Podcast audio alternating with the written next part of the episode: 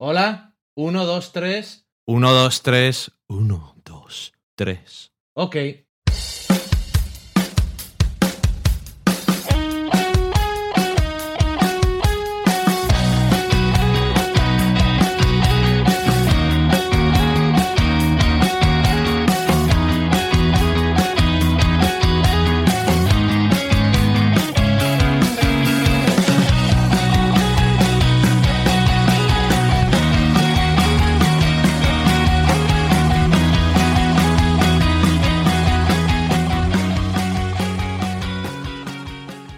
Todos, bienvenidos una semana más a Del Sofá a la Cocina. Este es nuestro quinto programa de la quinta temporada, el programa 155 Contando Todos.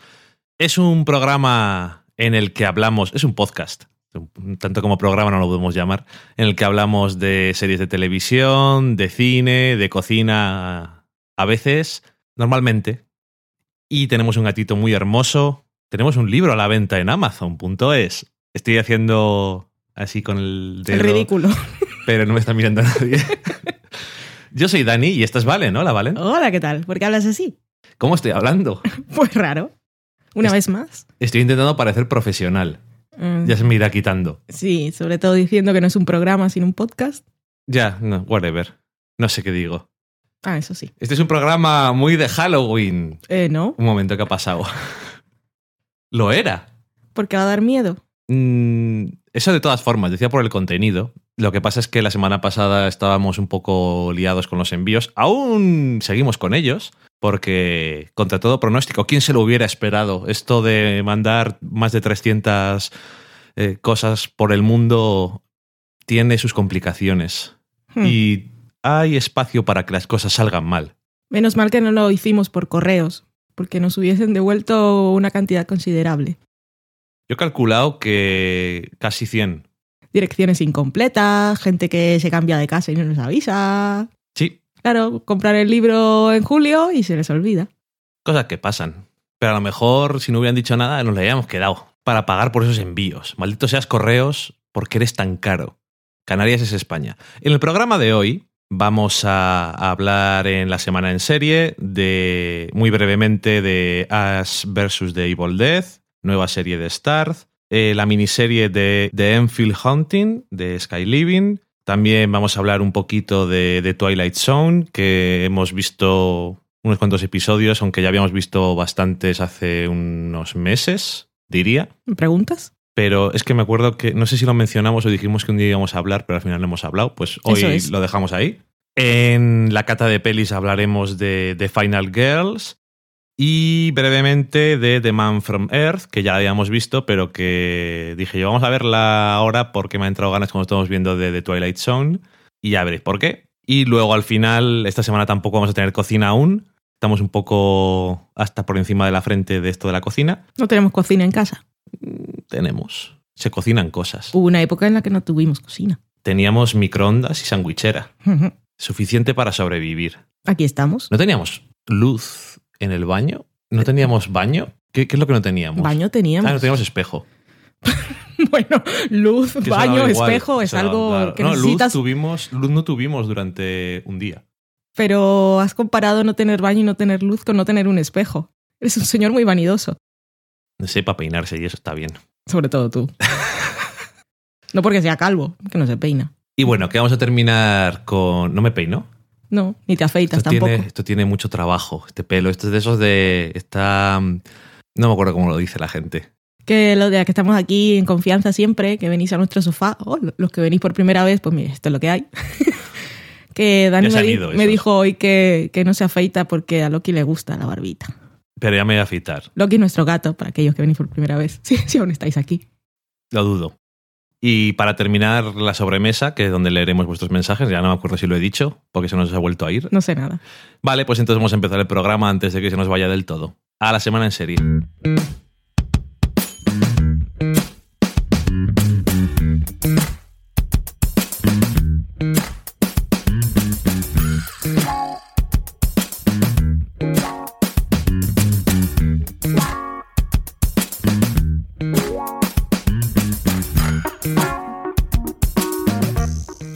Empezamos la semana en serie hablando brevemente de Ash vs. The Evil Dead.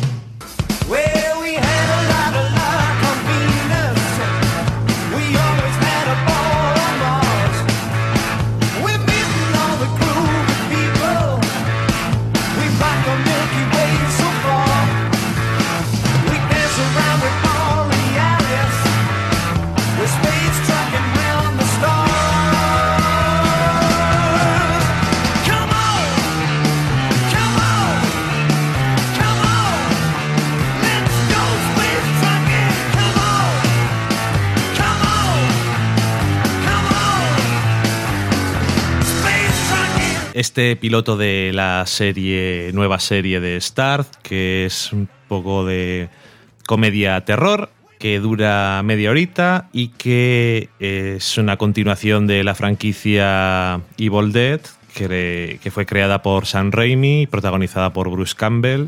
Estos dos amigos de la universidad que hacían el Monger cuando eran jóvenes y un día dijeron, a una película y tal. Ese es el que va a ser Ronald Reagan en Fargo. Sí, ese es. Es todo lo que tengo que decir de esta serie. ¿Te dormiste todo el episodio? Ajá. Pues aparte de eso, digamos que sirve como secuela a la última de las tres películas primeras. No tiene nada que ver, igual que en el fondo no tiene nada que ver el relanzamiento que hay ahora de Evil Dead con esas antiguas películas. Y bueno, pues Bruce Campbell es el protagonista de la serie, interpreta a Ash, que aquí le encontramos ya 30 años después de el lío de la primera película. Y el Necronomicon, este libro que está forrado con piel y escrito con sangre humana, pues vuelve a traerle problemas cuando un día lee unos pasajes ¿Con piel de qué? de, no sé, de persona. No sé, Ya como ha dicho sangre ya. humana y no de cordero, pues... Eso es verdad, está escrito con sangre y está forrado con piel. Ok. Ya vamos a dejarlo ahí porque ya no me acuerdo. Y lee unos pasajes un día que está con una chica en su caravana y están fumados. Es muy ridículo. Y bueno, pues vuelve a empezar todos todas las cosas de, de las películas anteriores y le vuelven a perseguir todos estos muertos vivientes, poseídos. ¿A y- quién? Que no te estaba Al escuchando. protagonista. Perdón. Que te durmieras durante el episodio no está mal, pero me puedes escuchar a mí ahora. Vale, vale. He dicho que iba a ser breve. Y aquí pues se ve involucrado en sus cosas mm, algún personaje más que le acompañará, me imagino, en las aventuras estas. En el primer episodio aparece pues una policía que se ve metida en un cristo ahí en una casa con su compañero y dos compañeros de trabajo de Ash en la tienda de electrodomésticos. Y mm, yo creo que ¿Qué tienen que ver los electrodomésticos? Trabaja ahí. Ah, ok. una cosa muy random, pero es lo que hay. Ok, ok. Y bueno, yo creo que vuelve a... Es un va- microondas diabólico. Cada vez que pone la leche todo explota y no te No, tomar el café por la solamente mañana. son personas. Y mm, más o menos vuelve a capturar eh, la esencia y el estilo de las películas originales, con ese humor metido dentro de cosas de terror, que en el fondo sí puede considerarse algunas cosas de, terror bien, sobre todo en este primer episodio, las partes que son en la mansión con los dos policías. Lo demás hace un poco más de gracia normalmente. Y no sé, yo creo que si os gusta la trilogía original, esto os va a gustar seguro. Si no, puede que os parezca entretenido. Es comedia. Es comedia, terror, comedia. Comedia terrorífica. Comedia, terror, comedia otra vez, yo creo. Más que nada. Bueno, el, el- Terror, comedia. ¿Qué género es ese? que tiene más comedia que terror. Tienes que poner, si es más terror que comedia, es decir, terror, comedia, terror. Ok. Una nueva forma que me inventa ahora de cómo se califican Muy útil. los géneros. Me gusta. La van a coger en IMDB, me han llamado. Mm. El- El, el dramedia podría ser drama, comedia, dramón. Depende. Hay unos dramedias que son más comedia, drama, comedia y otros son más drama, comedia, drama. Está ahí la cosa. Interesante. El piloto está dirigido por Sam Raimi Pensé que ibas a perder el hilo. y se... No, nunca.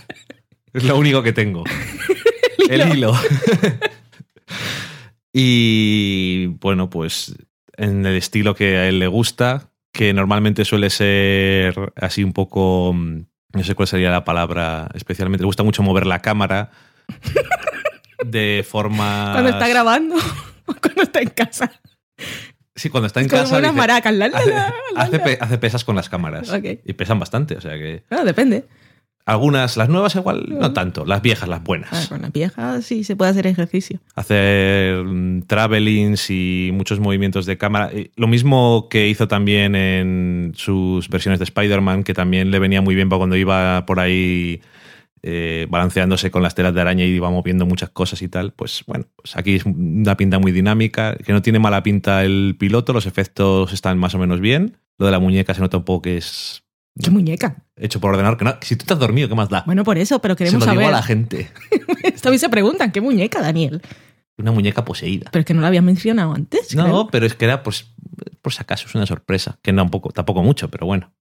¿De repeluco? Un poquito sí. Es de, pero es muñeca de esas clásicas, una Barbie, es algo Es sorprendente. como una muñeca. No, no es Barbie. Es de las que son como más. Muñecas anchas. diabólicas. Sí. Mm. Un poco repeluco. Y mm, bueno, la escena de la mansión me sonaba que tú habías visto un poco cuando se le da la vuelta al cuerpo a un cadáver y empieza a andar hacia atrás para intentar matarles. Pues ese trozo igual me suena que lo vi en algún cambio de posición. Yo creo que sí. Bueno, en cualquier caso, eso, más o menos entretenido. Yo no, no creo que vaya a haber más, pero me parece que no fue una pérdida de tiempo tampoco. El humor es un poco Sí, el humor, ¿en, ¿en qué se basa el humor? Es un poco anticuado, un poco el protagonista es muy chulo y muy entre comillas atractivo, entre comillas, todo así de forma de, Eso- de forma ah. graciosa. Iba a decir, ese fue el que me preguntaste si era atractivo, no, No, si era no. de Preacher, que no lo es. Si alguien está interesado puede buscar fotos. Ya lo he dejado ahí. Hay un tráiler. Ya veremos qué tal de Preacher. Eso será, O un tráiler. será para otra cosa. Igual Pilar que tiene gustos raros. Pobre Pilar. Y, mm, y bueno, en este caso, como ha pasado tanto tiempo, pues también tiene mucho, muchas bromas relacionadas con que ya está un poco mayor. Y está mayor, Un poco sí. Y un poco gordete. pero es atractivo o no. no. Entonces esa es, esa es la gracia, que él se cree guapo y no lo es. Mm, pero tiene efectos como si lo fuera. Quiero decir, para mi gusto. Tiene efectos especiales. Quiero decir que consigue sus cosas. Aunque, no sé, no me parece que sea muy atractivo. La voz, la voz es muy, es muy interesante. La voz de Bruce Campbell. A mí, por lo menos, me, pare- me lo parece. Que le conoceréis a lo mejor, aparte de estas películas, por ejemplo, de Burn Notice, que es la serie de USA Network, que tú ya sé que no has visto, Valen. Sí, que el, pues el póster salía el sol. eh, que protagonizaba uno de los actores que estamos viendo ahora en Fargo y que se rodaba en Miami. También, por cierto, en Fargo también, como Bruce Campbell. Y mm, aparte va a aparecer Lucy Loles, que la hemos visto en el primer episodio durante 10 segundos y digo, eh, no la habéis llamado para eso. Todos lo sabemos, ya saldrá después. Pero no la van a matar, ¿no? O algo. no lo sé. Lucy Loles. Como Lucy que Loles. también la conoce porque Bruce Campbell trabajó en Sina y una de, las, una de las curiosidades que esta serie está rodada en Nueva Zelanda y iban allí... ¿Sale Mordor? No, no sale. ¿Sauron? Creo que tampoco. ¿Frodo? Y allí es donde rodaban las, El Señor de los Anillos. las series eh, de syndication, de esas que directamente no son de ninguna cadena, sino de syndication como algunas de Star Trek y en este caso... ¿Rodaba en Nueva Zelanda? sí, eh, ¿Salía Sina- más barato? Sina, eh, Hércules y otra serie que protagonizó él que se llamaba Jack of All Trades, que no es tan famosa, pero parece que sí. O que Nueva Zelanda es muy acogedora para la- los rodajes, aunque venir bien, venir bien, a mano no viene. Tiene árboles gigantes y caminan. Pueden es muy servir- bonito, Puedes usar los árboles para llevar el equipo técnico en lugar de camiones. pero a lo mejor te aburres. Al paso que van, igual no ruedan nunca, claro. Un poco lento y van contando historias. Y a ver, eh, llévame esto a la cámara ahí. Espera, te voy a contar una historia. Lleva la cámara de un sitio a otro. ¿Te hemos pedido otra cosa? No. En fin, eh, pese a Valen, yo creo que ha quedado corto. Claro, no sé. The Enfield Hunting.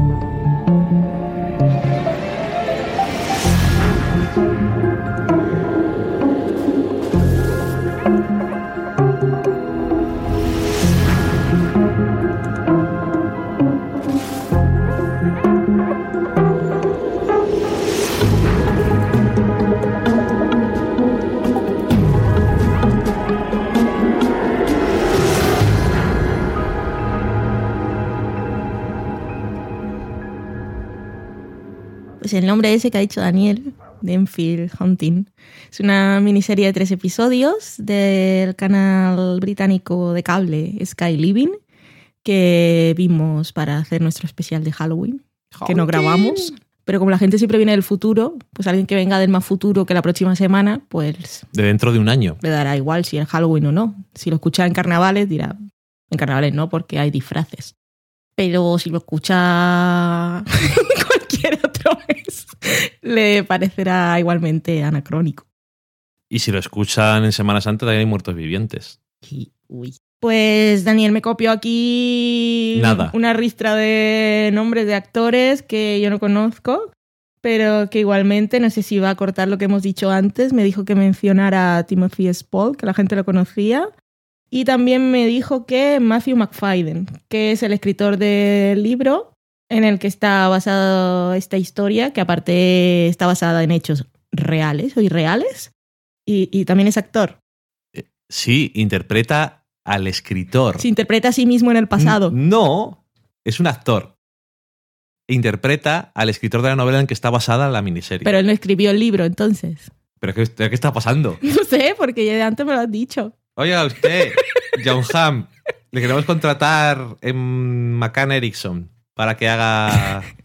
Que yo te he entendido que este señor había escrito el libro y en el pasado y lo Bo, habían esto va a ser un gran programa.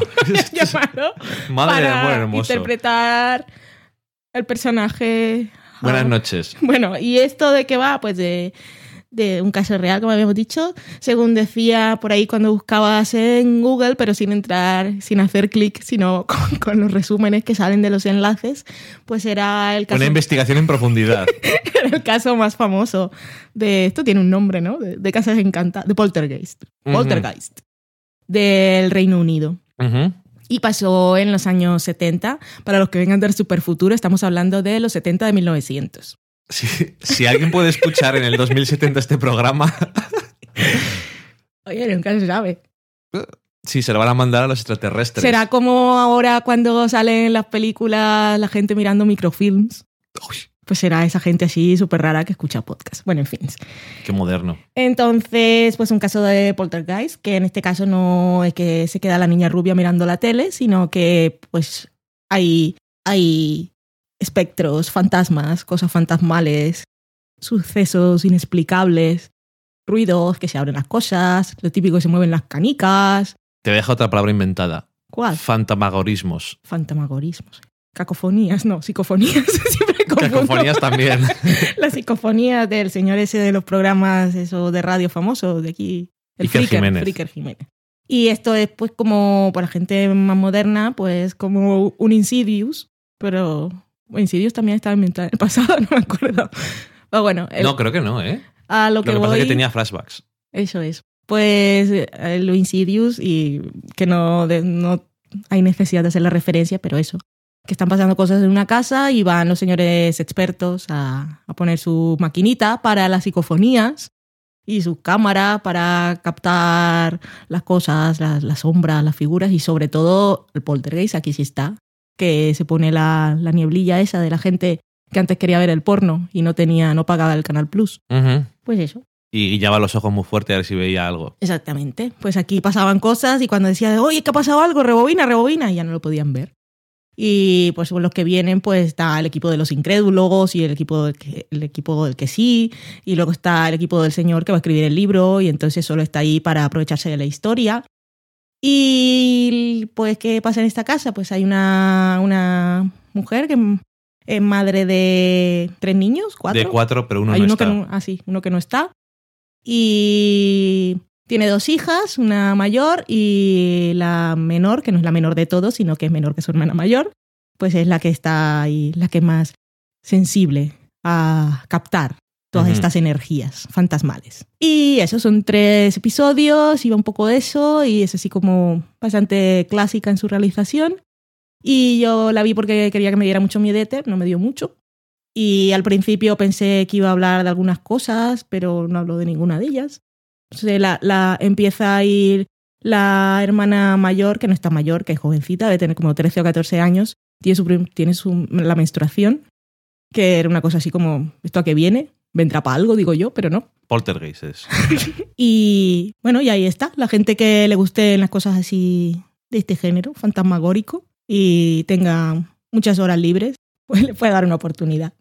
Sí. Eh, hablando de enlaces de Google que solamente lees en la previa, los señores que tienen ahora la casa en la que se grabó Insidious han denunciado a la productora de la película. ¿Por qué? Y ahí viene al caso lo de ¿No hiciste clic? la previa. Madre mía, qué profesionales. Esto es como los rumores. Es que me he acordado porque has dicho eso, si no, no lo había dicho.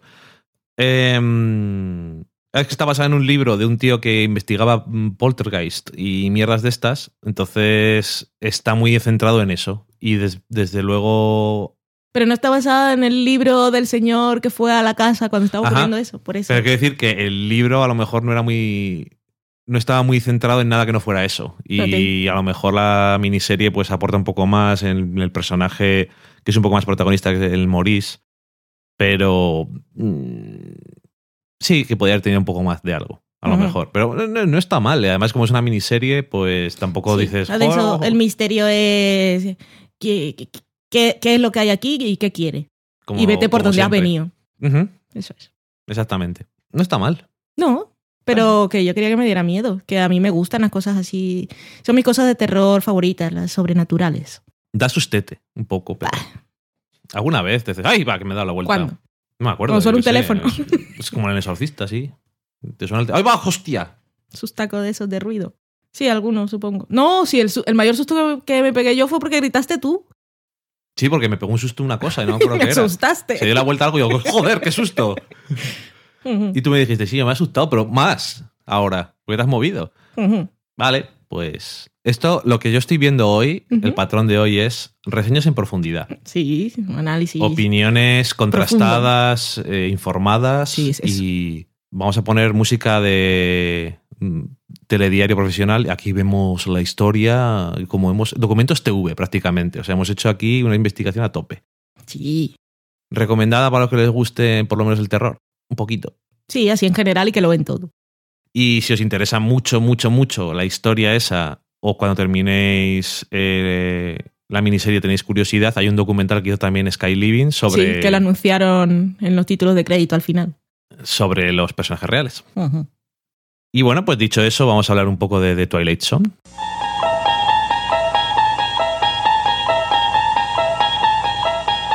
You unlock this door with the key of imagination. Beyond it is another dimension.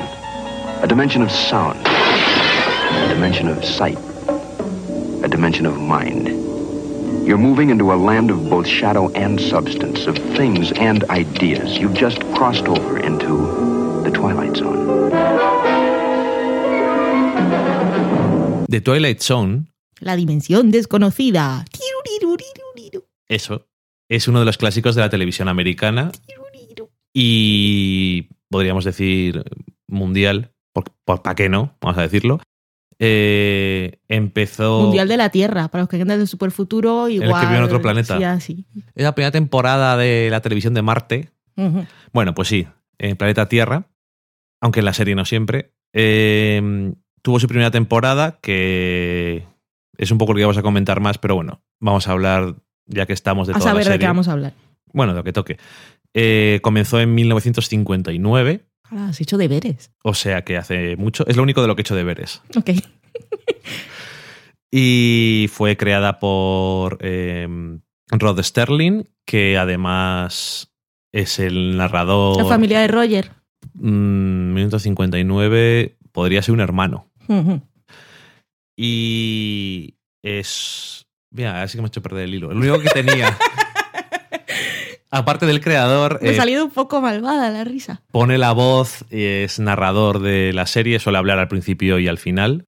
Un poco en plan de. Mira, este es lo que tengo, la premisa, y al final es como. Fijaos lo que, fijaos lo que ha pasado. Fíjate lo que ha pasado, no lo voy a explicar. La dimensión desconocida es así. Exactamente. Y no solamente fue el creador, el narrador y esto, sino que además es que me hace gracia porque me lo imagino en términos de la televisión de hoy. A lo largo de la serie llegó a escribir 92 episodios en, Él cin- solo. en cinco temporadas. Y en la primera temporada, eh, a excepción de un episodio, escribió en todos los episodios entre tres personas. Y entre esos tres, que eran Rod Sterling, Charles Beaumont y Richard Ma- Richard Matheson, que os puede sonar porque aparte es novelista, eh, escribieron 127 episodios de los 156 que tiene toda la primera serie. Socorro. O sea que estaban ahí dándole calor. Son episodios de 20 minutos que son muy... es- es- son tan clásicos que hoy en día habrá muchas cosas que o nos sorprenden porque hoy en día no nos sorprenden tantas cosas o nos sorprenden porque ha habido tantas referencias en la historia de la televisión. Eso es lo que suele pasar con los clásicos. que es como... ah, ya oh, lo he visto, Ya lo he visto. pero porque lo han hecho después, porque antes lo habían hecho ellos. Exactamente. Es una. Estos episodios está. Es ciencia ficción, fantasía, terror, todo como un poco mezclado. Y son episodios con una historia unitaria, lo que es pues en novela una historia corta. Y mm, tiene una premisa de esto es lo que hay. Y entonces un girito a esa premisa, que es lo que va a ser el episodio, y el clásico y siempre recordado giro final del episodio y entonces resulta que están todos muertos, como puede haber alguna película por ahí en los últimos 20 años. Pues eso sería en plan el giro final, ¿no? Y tiene episodios pues muy, muy recordados. En esta primera temporada tenemos episodios como Time Enough at Last, que es un episodio que El señor de las gafas. trata de Es el único nombre que me sé. trata de un hombre que trabaja en un banco y le gusta mucho leer y por casualidades de la vida hay un apocalipsis, muere todo el mundo de la Tierra y se queda él solo, es el único que sobrevive y dice, por fin tendré tiempo para leer. Ese es el, el episodio. No sé por qué lo estoy diciendo los giros, si es que todo el mundo se le sabe, pero eh, spoilers, incluso. Nadie sabe, ¿no, ¿no has dicho el giro? Ya, ya, digo que no los digo. Ujú. Eh, otro, otro episodio, por ejemplo, muy conocido de esta temporada es eh, The Monsters Are Due on Maple Street, que es... Bueno, tened en cuenta que muchos, muchos de estos episodios están eh, y muy influenciados, ya sea por la guerra, eh, la Segunda Guerra Mundial, más adelante la Guerra de Vietnam, y muchísimo también por la Guerra Fría. Y en este episodio, en un barrio, eh, todo el mundo desconfía de todo el mundo, digamos. El temor a la otredad. Uy. Para que luego digáis. La otredad. Madre mía. Y bueno, pues eso, tiene un montón de... Fijaros que cuando empieza a hacerse esto, faltan 10 años para que el hombre llegue a la luna. Y entonces la gente fantaseaba mucho con los viajes en el espacio y las razas alienígenas, que muchas veces son casualmente iguales que personas. Pero todo esto no- normalmente suele ser, sobre todo el giro final, para tener una pequeña, un pequeño comentario, fábula sobre la condición humana, Sí. que de hecho a Rod Sterling le llevó a varios problemas durante la serie ¿Por porque la gente le conocía en Hollywood como un joven muy enfadado. Porque le gustaba mucho hablar de cosas como la guerra, el racismo, y entonces decían, pero estas mierdas no. Esto, la tele es para. Esto está patrocinado, patrocinado por American Tobacco y entonces no les interesa. Está patrocinado por Johnson Johnson. ¿Tú crees que a los de Johnson Johnson les interesa tus comentarios sobre el racismo? Que les gusta el pelo rubio, el liso de las niñas de ojos azules. No. Exactamente. No, de hecho, la guerra y el racismo son dos de los temas más que más recurrentes durante, durante la serie, pero hay un montón de, de temas y, y la verdad es que es, es muy divertido verlo. Bueno, más episodios que se me ha, se me ha ido, pues eh, Walking Distance, de un hombre que se pone a dar un paseo y de repente aparece en el pasado. Y no sé, es, Como alguien que va escuchando podcast. por ejemplo. Hola, vengo del futuro. Y bueno, tiene, tiene muchos episodios que, que hoy en día eso dices, uy, pues esto lo he visto ya alguna vez. Pero es que esto es en 1959 y realmente, o yo por lo menos viendo la serie y la temporada primera es la más potente, pero las demás también tienen episodios muy recordados. Sobre todo las mejores son las tres primeras, ahora hablamos de eso. Pero eso, que ve. A mí me gusta ver eh, ese gran esfuerzo por intentar ser original y ocurrírsete eh, cosas que, que a lo mejor no habían pensado, que a veces eran provocadoras, a veces parecían tonterías, pero terminaban con un giro que hablaba de. Hay un episodio que se llama. mm, bueno, en inglés no recuerdo cómo se llamaba, pero la traducción sería algo así como La gente es igual en todos los lados.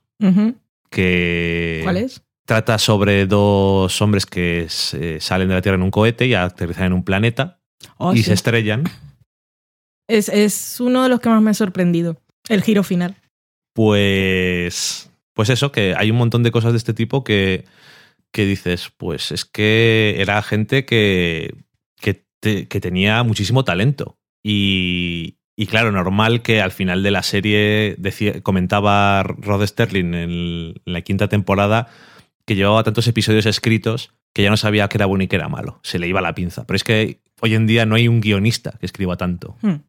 Nunca, porque está muy, muy, muy basado en las Writer's Room. Pero además, si está la gente ya diciendo que Black Mirror, ¿cómo va a tener 12 episodios, una temporada? Vamos a morir todos, va a morir el guionista, todo va a ser horrible. Y fíjate aquí que es que eran tres, básicamente durante cinco temporadas escribiendo, y eso es como socorro. Además, eran historias. Es que, es que aún viéndolo ahora, aunque lo hayas visto referenciado en otros sitios, son todas muy originales y todas diferentes. Sí. Tantísimos episodios Sí, que con además- historias diferentes. Además, pueden tener temáticas parecidas o eh, situaciones parecidas o localizaciones parecidas, pero al final son todos sobre algo diferente y el giro es completamente diferente que el otro. Y siempre estás esperando, cuando hay alguno que no has visto o no recuerdas o no se ha referenciado antes, siempre estás esperando a ver cuál es el, el asunto. Sí, ahora que estuvimos haciendo maratón de esta primera, había alguno que ya había visto y no me acordaba cuál era el giro. Eso siempre está bien. Mm. Y, mm, y bueno, pues eso, que la primera temporada es quizás la más sólida y además eso es una de las cosas que más te sorprende, ¿no? Que tantos episodios seguidos y la calidad media es muy alta.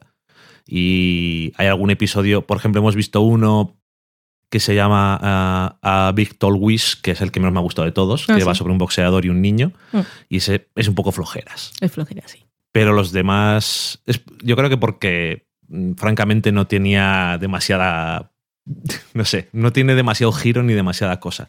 Y de los que habíamos visto más adelante, cuando empezamos a ver La Dimensión Desconocida, que la veíamos porque estaba en Netflix, Netflix Estados Unidos, Sí, están las tres primeras temporadas.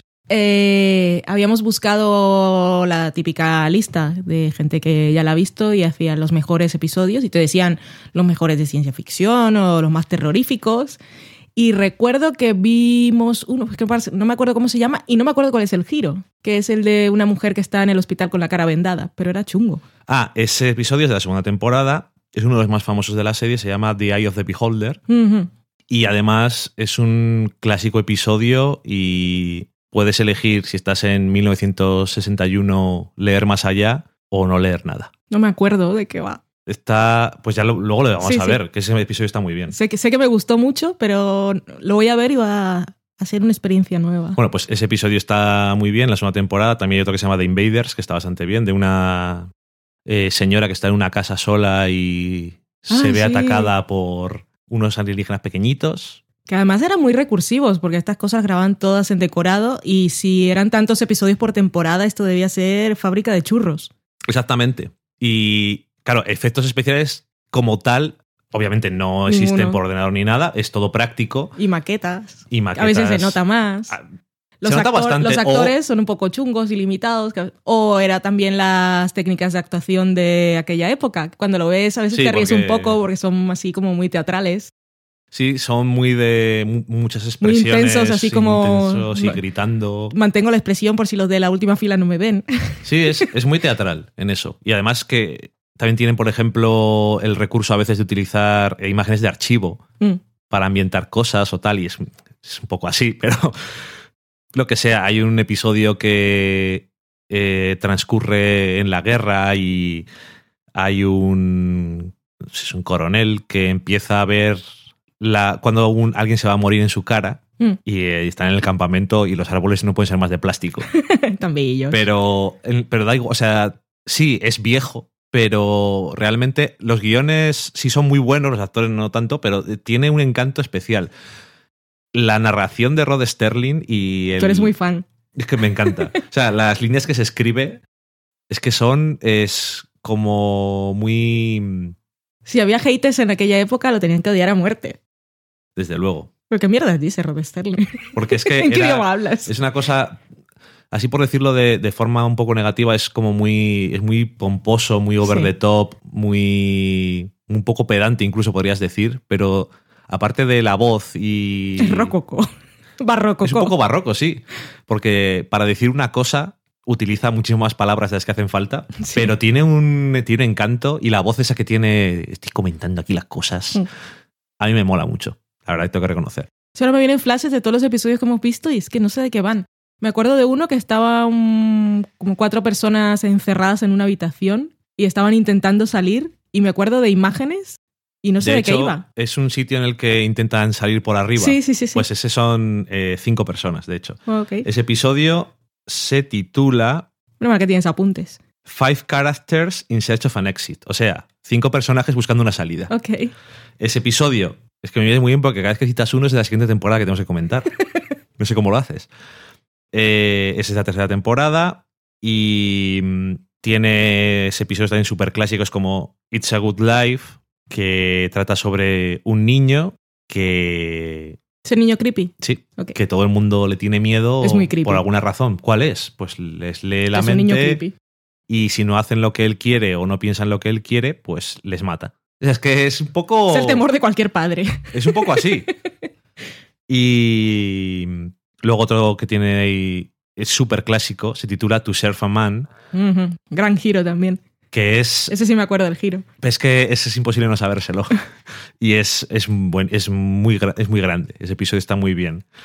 Y además, yo creo que también, eh, no sé, eh, todos hablan de un poquito de algo, si quieres verlo. Sí. Si no quieres verlo, pues es, es interesante, simplemente es entretenido. Y además son muy cortos, enseguida lo ves.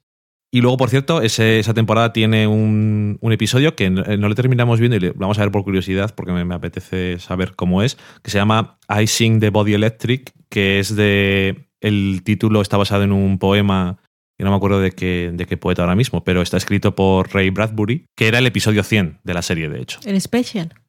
Llámalo X. No, lo llamo special. Ok. Eh, luego, la cuarta y la quinta temporada en Netflix, por ejemplo, no estaban. Y es que a partir de ahí empezó a haber, empezó a haber problemas, eh, cambios de productores ejecutivos, eh, Los gente que hacía cosas extrañas y siempre se habla de que esas dos temporadas son las más flojas. Aún así, tienen episodios que sí se conocen. En la cuarta temporada hay uno que se llama eh, On Thursday We Leave for Home, el jueves nos vamos para casa, o en la quinta hay varios como Pesadilla en 20.000 eh, bajo 20.000 leguas, que es algo, algo así, o uno que se llama Living Doll, que también es muy Ese no lo vimos. Sí que lo hemos visto, sí. El de, sí, el teléfono. El del teléfono. Y, y claro, Oye, para no acordarme nunca de las episodios y tal, pero... mm, No, perdón, he dicho, es que lo he traducido mal. Bueno, se llama Nightmare at 20 at 20,000 Feet, que es, eh, es un episodio muy famoso por varias cosas. Primero, porque está protagonizado por William Shatner. cosas. Eh, segundo, porque hicieron una versión en la película de Twilight Zone de los 80, que hicieron. Tenían un episodio, un fragmento dentro de la película que era original, pero lo demás eran versiones de, de episodios ya hechos. Y en ese episodio, William Shatner es alguien que está en un avión y ve una criatura en el ala destruyendo el avión. Y es el único que la ve. Y entonces está volviendo loco porque van a estrellarse, pero nadie más ve ese, ese bicho que también hicieron una versión de esto en, en Los Simpson, en sus especiales, especiales de Halloween, que han hecho muchísimas versiones de cosas de Twilight Zone, obviamente simplificadas porque los episodios ya directamente duran como- cada fragmento como siete minutos o así, o sea que más aún. Y, y eso, pues, aún así iban sacando episodios que estaban bien, pero ya llegó un punto en el que la cosa estaba muy mal y CBS, pues, canceló la serie. Que luego Rod Sterling hizo otra serie parecida, pero nunca llegó a cuajar del todo. Y, mm, y bueno, de hecho, cuando cancelaron la serie, eh, Rod Sterling fue a la radio y dijo: No, yo cancelo a CBS. Y digo, Uh. que vamos. En fin, que eso está muy bien. Hubo dos relanzamientos de la franquicia. Uno en el 85, que tuvo dos temporadas en CBS y uno en sindicación. Y otro en 2002, que tuvo una temporada en la UPN, extinta hoy en día. O sea, que, que la cosa no, no fue muy bien. Y bueno, hemos visto algún episodio, de hecho. Para de hecho, libro. en nuestro libro se puede ver eh, una receta basada en uno, en uno de los episodios que sí que parecía, o sí que me pareció en ese caso, bastante de, de Twilight Zone. Sí. Y luego vimos también otro que estaba escrito por eh, Straczynski, que ahora mismo se dedica más a escribir cómics y ahora mismo no muy bien, que trataba sobre una inteligencia artificial o algo así que creaban en un laboratorio. No sé si lo O recuerdas. una tonta artificial. No sé si lo recuerdas. Que era una niña al principio y empezaba a crecer. no, Bueno, eso no me acuerdo. pues ese no estaba mal, por De cierto. eso me acuerdo de V, la batalla final, que la que nacía crecía muy rápido. Ok. Y, mm, y bueno, de hecho, también se está hablando de volver otra vez al pozo, como dicen en Estados Unidos, y sacar otra vez otro remake. Oye, si van a sacar el superhéroe americano, la dimensión desconocida, yo Está- eh, apoyo. desde 2012 eh, se está hablando de que Brian Singer quiere relanzarla, pero no se sabe exactamente. Ahora Ahora que están de moda las antologías. Y Además- en lugar de antologías por temporadas, antologías por episodios, y eso es procedimental. Más Sí. que procedimental. Mejor aún. Decía que además tenía un montón de actores conocidos ahí y tal. La cosa no está cuajando. Es propiedad de Warner Bros., que por cierto suele ser bastante toca huevos con sus propiedades. De ahí que le cueste tanto ver las series que son de su propiedad en streaming. Hmm. Y, mm, y bueno, la verdad es que si nunca os habéis parado de decir, "Bueno, eh, ¿por qué voy a ver yo esto si esto es súper viejuno? Esto es- me estás diciendo ni siquiera empezó en los 60, es de antes. Es, a mí por lo menos me parece sorprendentemente moderno en muchas cosas y tiene un encanto que normalmente ves cosas viejas que dicen que son clásicos y dices, Hmm. pues bueno, es un clásico porque es un clásico o por lo que intentó hacer. Pero yo creo que esta serie se, se aguanta muy bien. Sí. ¿Estás de acuerdo? Estoy de Pues acuerdo. luego vamos a ver esos que hemos dicho, por cierto. Oh, sí, por favor. Y además, si no tenéis muchas ganas de poneros a ver todos los episodios, por lo que ha dicho Valen, no os preocupéis que hay listas para hartaros. Y ponen de qué van y entonces dices, uh, esto me interesa. Sí, además, como siempre Contar son la premisa es muy fácil, porque te la resumen. Mm. Así que nada, dicho eso, vamos a la cata de pelis.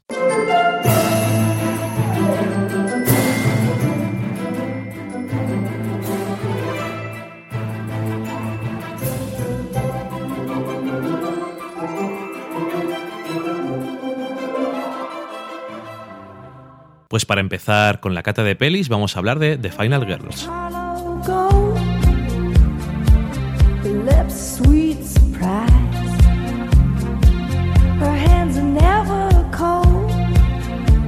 She's got Betty Davis eyes. She'll turn her music on you. You won't have to think twice.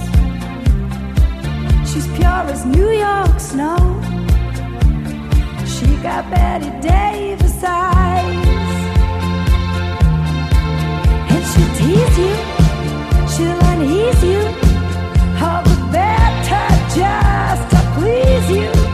She's precocious, and she knows just what it takes to make a blush.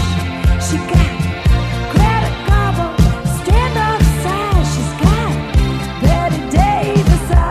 The Final Girls es una película de 2015 que creo que en español la han traducido como Las últimas supervivientes. Se pudo ver en España en el Festival de Sitges y creo que ganó por lo menos el premio a mejor guion. Igual me suena que también ganó alguno del jurado o del público, de eso ya no estoy muy segura. Está dirigida por Todd Strauss Colson, no sé quién es, y el guion lo firman Joshua John Miller y M.A. Fortin. Tampoco sé quiénes son. Pero, por ejemplo, entre las actrices tenemos a Taisa Farmiga. Farmiga, no me acuerdo cómo lo decían en la entrevista. Me lo dijiste tú el otro día. Era Vira Far... Es que no me acuerdo, ahora tengo dudas. No sé si era Farmiga o Farmiga. No, porque cuando nosotros lo decimos, instintivamente decimos Farmiga y es Farmiga. Entonces es Taisa Farmiga Hermana, que es hermana de Vira Farmiga y que la hemos visto en American Horror Story, en la primera temporada, sí. exacto. También sale por allí Malin Ackerman, que nosotros la conocemos de Children's Hospital. También hacía alguna aparición en The Comeback, en la segunda temporada. Y no sé... Y protagonizó Trophy Wife, creo. Ok, que ahí ya no la vi. También sale Adam Divine, que no os confundáis, no es el de Maroon 5 y no se parece en nada, tristemente, porque se quita la camisa y va de, de tío ligón. Pero no tristemente, que es muy gracioso. Es muy gracioso, pero digo por la comparación. Y Nina Dobrev, de The Vampire Diaries. Y otra gente ahí que no voy Hombre, a decir los eh, nombres. Thomas Middleditch, que es el protagonista de ¿De qué? Silicon Valley. Ah, cierto, cierto, cierto. Es que como no sé cuál es su nombre en la vida real ni en la ficción tampoco, pero su cara sí, que es el que sale. Juraría que es ese, por cierto. Sí, sí, sí. Bueno, no sé si es el nombre que has dicho, pero sí, el, el protagonista, él es el protagonista de Silicon Valley y también lo vimos en la primera temporada en el episodio de Sunday Funday de You're the Worst. Y eso, más gente por ahí. Y The Final Girls, pues, eh, ¿de qué va?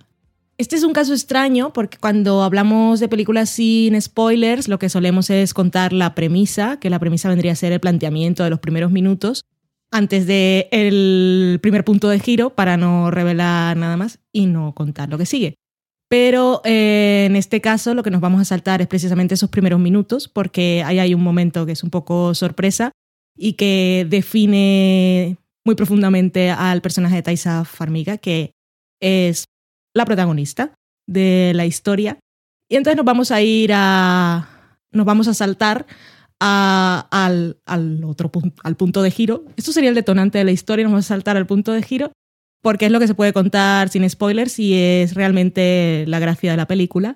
Y es que tenemos a Taisa Farmiga, bueno, su personaje y sus amigos, que van a ver una proyección especial de una película de culto, de un slasher de los 80. Para los fans del género, pues esta película os va a gustar aún mucho más. Y cuando están en la proyección de la película, pues hay un accidente y ellos para tratar de escapar, un accidente que es un incendio, para tratar de escapar, pues lo hacen a través de la pantalla de la proyección y lo que ocurre es que van a parar dentro de la película. Que eso yo lo único que no sabía cuando estaba viendo ¿Tú sabías lo, Eso es lo que no antes? sabía. Ok. Y van a parar dentro de la película y ahí es donde viene toda la gracia narrativa de, de The Final Girls, porque juega con todas las convenciones del lenguaje cinematográfico. Es decir, cuando ellos se dan cuenta que están dentro de la película, porque ya la habían visto, sobre todo el que es más fan, que es el de Silicon Valley, se dan, bueno, escuchan, son conscientes de que hay una voz en off, ven cómo se producen los flashbacks, eh, escuchan la música cuando va a venir el personaje que es el malo, y ellos tienen que, se aprovechan de alguna manera de estos recursos para poder conseguir su objetivo, que en este caso es llegar al final de la película para, en principio, poder salir de allí. Y el final de la película es mantenerse con el personaje que ellos, por lo menos el que ha visto muchas veces la película, sabe que es la última superviviente pero pasan muchas cosas, yada, yada, yada. Y aparte de que es muy ingeniosa en esto del juego meta cinematográfico, también tiene su puntito de, de drama muy personal por la historia de Taisa Farmiga, que está muy bien, ella y Malin Ackerman. Y no sé, la película me sorprendió porque yo pensaba que iba a ser un poco como la primera serie de la que os habló Dani, que yo no vi. Un poco comedia, haciendo parodia del género. Comedia, terror, comedia. Sí, y que iba a ser más parodia del género, que en este caso sí se aprovecha de todo lo que, de todos los clichés, pero lo lleva un punto más allá con todo esto meta que hemos dicho, y el punto humano también me pareció muy encantador. Y por muchas otras más cosas, como lo de las últimas supervivientes y esas cosas, la película la verdad es que me sorprendió bastante y me lo pasé muy bien. Yo la recomiendo. Es bastante entretenida además. Aparte de bonita. Sí que Sorprendentemente. eh, se nos ha olvidado otra actriz, que es que no me acuerdo cómo se llama, pero es la que salía en Arrested Development. que Cierto y verdad. Baby. Sí. Y a mí lo que más me sorprendió de la película, aparte de que me gustó o no me gustó, que sí, fue eh, la realización, el montaje, la edición. Está muy bien, aparte, La cierto. cinematografía, que no me lo esperaba. mm, Hay una intención de autor ahí, bastante. Sí, está muy bien. A mí eso me llamó mucho la atención y a veces la, la cinematografía es como muy mm, hyper, muy exagerados los contrastes de colores o los fondos, o la- pero queda muy estilizado todo y los movimientos de cámara, incluso cuando se está produciendo el incendio, que está todo, Sí. todo está hecho. Hoy sí, en- el montaje ahí está muy bien.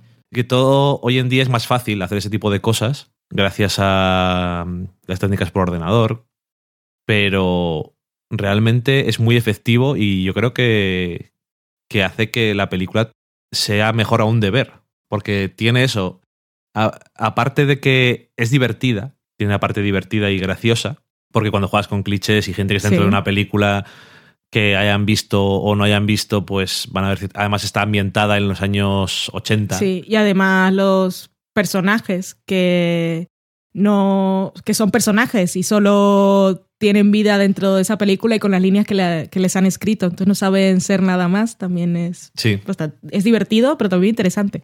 Sí, y, y eso, y claro que tiene la parte de si esos personajes pues pueden salir de, de lo que les han escrito o hasta qué punto pueden hacerlo. Y Es un poco Nets, que nadie, la, nadie, nadie lee mis novelas preferidas, pero es un poco así. Me recordó mucho. Muy meta. a lo mejor algún día hacen lo que O sea, el día, que, el día que hagan la serie, miniserie, es que, es que ojalá hicieran crowdfunding si yo le doy dinero. Lo llevan diciendo eso hace cierto tiempo ya. Pero ¿eh? es que no sé por qué no, la BBC no lo hace, si es una idea genialosa. Ya, yo no sé. Alguien, ya no. Puede ser la BBC si quieres, pero. Sí, bueno, no sé, me lo imagino en la BBC, porque pueden aprovechar además todas las cosas que tienen de vestuario de todas las adaptaciones literarias que digo. han hecho. O sea, es que les sale la barato. televisión pública de- del Reino Unido tendrá. Aquí tengo el almacén de los vestidos. Lo usamos para Doctor Who normalmente cuando va al pasado. Ajá. Pues en este caso les viene muy bien. Pues eso, la película que aparte de todo, pues eso, es, es, muy, es muy inteligente en algunas cosas que tiene, como a mí me gustó mucho del flashback, por ejemplo, que es un recurso visual de esas cosas que se te tiene que ocurrir y tiene un montón de, de detalles que están muy chulos, pero aparte de todo eso, es que si realmente no tuviera una historia personal Sí. o los personajes te llegaran a importar, pues sería una estupidez. Mm. O no una estupidez, pero una cosa que puedes ver y decir, bueno, pues eh, me he pasado bien y ya está. Sí. Y en este caso, por suerte, como has dicho tú, pues sí que tiene... A ver, que no solamente es una parodia, no es un, es un slasher, es una parodia de slasher o un comentario o un uso, pero claro, en ese tipo de películas, si realmente, si no te importa ningún personaje, pierde mucha efectividad. Que es lo que suele pasar. Yo no sé si cuando se empezaron o se popularizaron las películas de slasher la gente le sorprendía más, pero cuando las vemos a día de hoy, por ejemplo, vimos también Halloween, eh, que no le Ajá. hemos comentado, pero ¿qué estás pensando siempre en esas películas en las que está el malo super malo que no sabemos quién es y que solo va a matar y sabemos que va los va a matar a todos. Es del rollo, la gente es tonta. No vayas ahí, no hagas esto, no te dejes el cuchillo, ya te ha pasado dos veces Sí, porque crees que no se va a volver a levantar y ese tipo de cosas.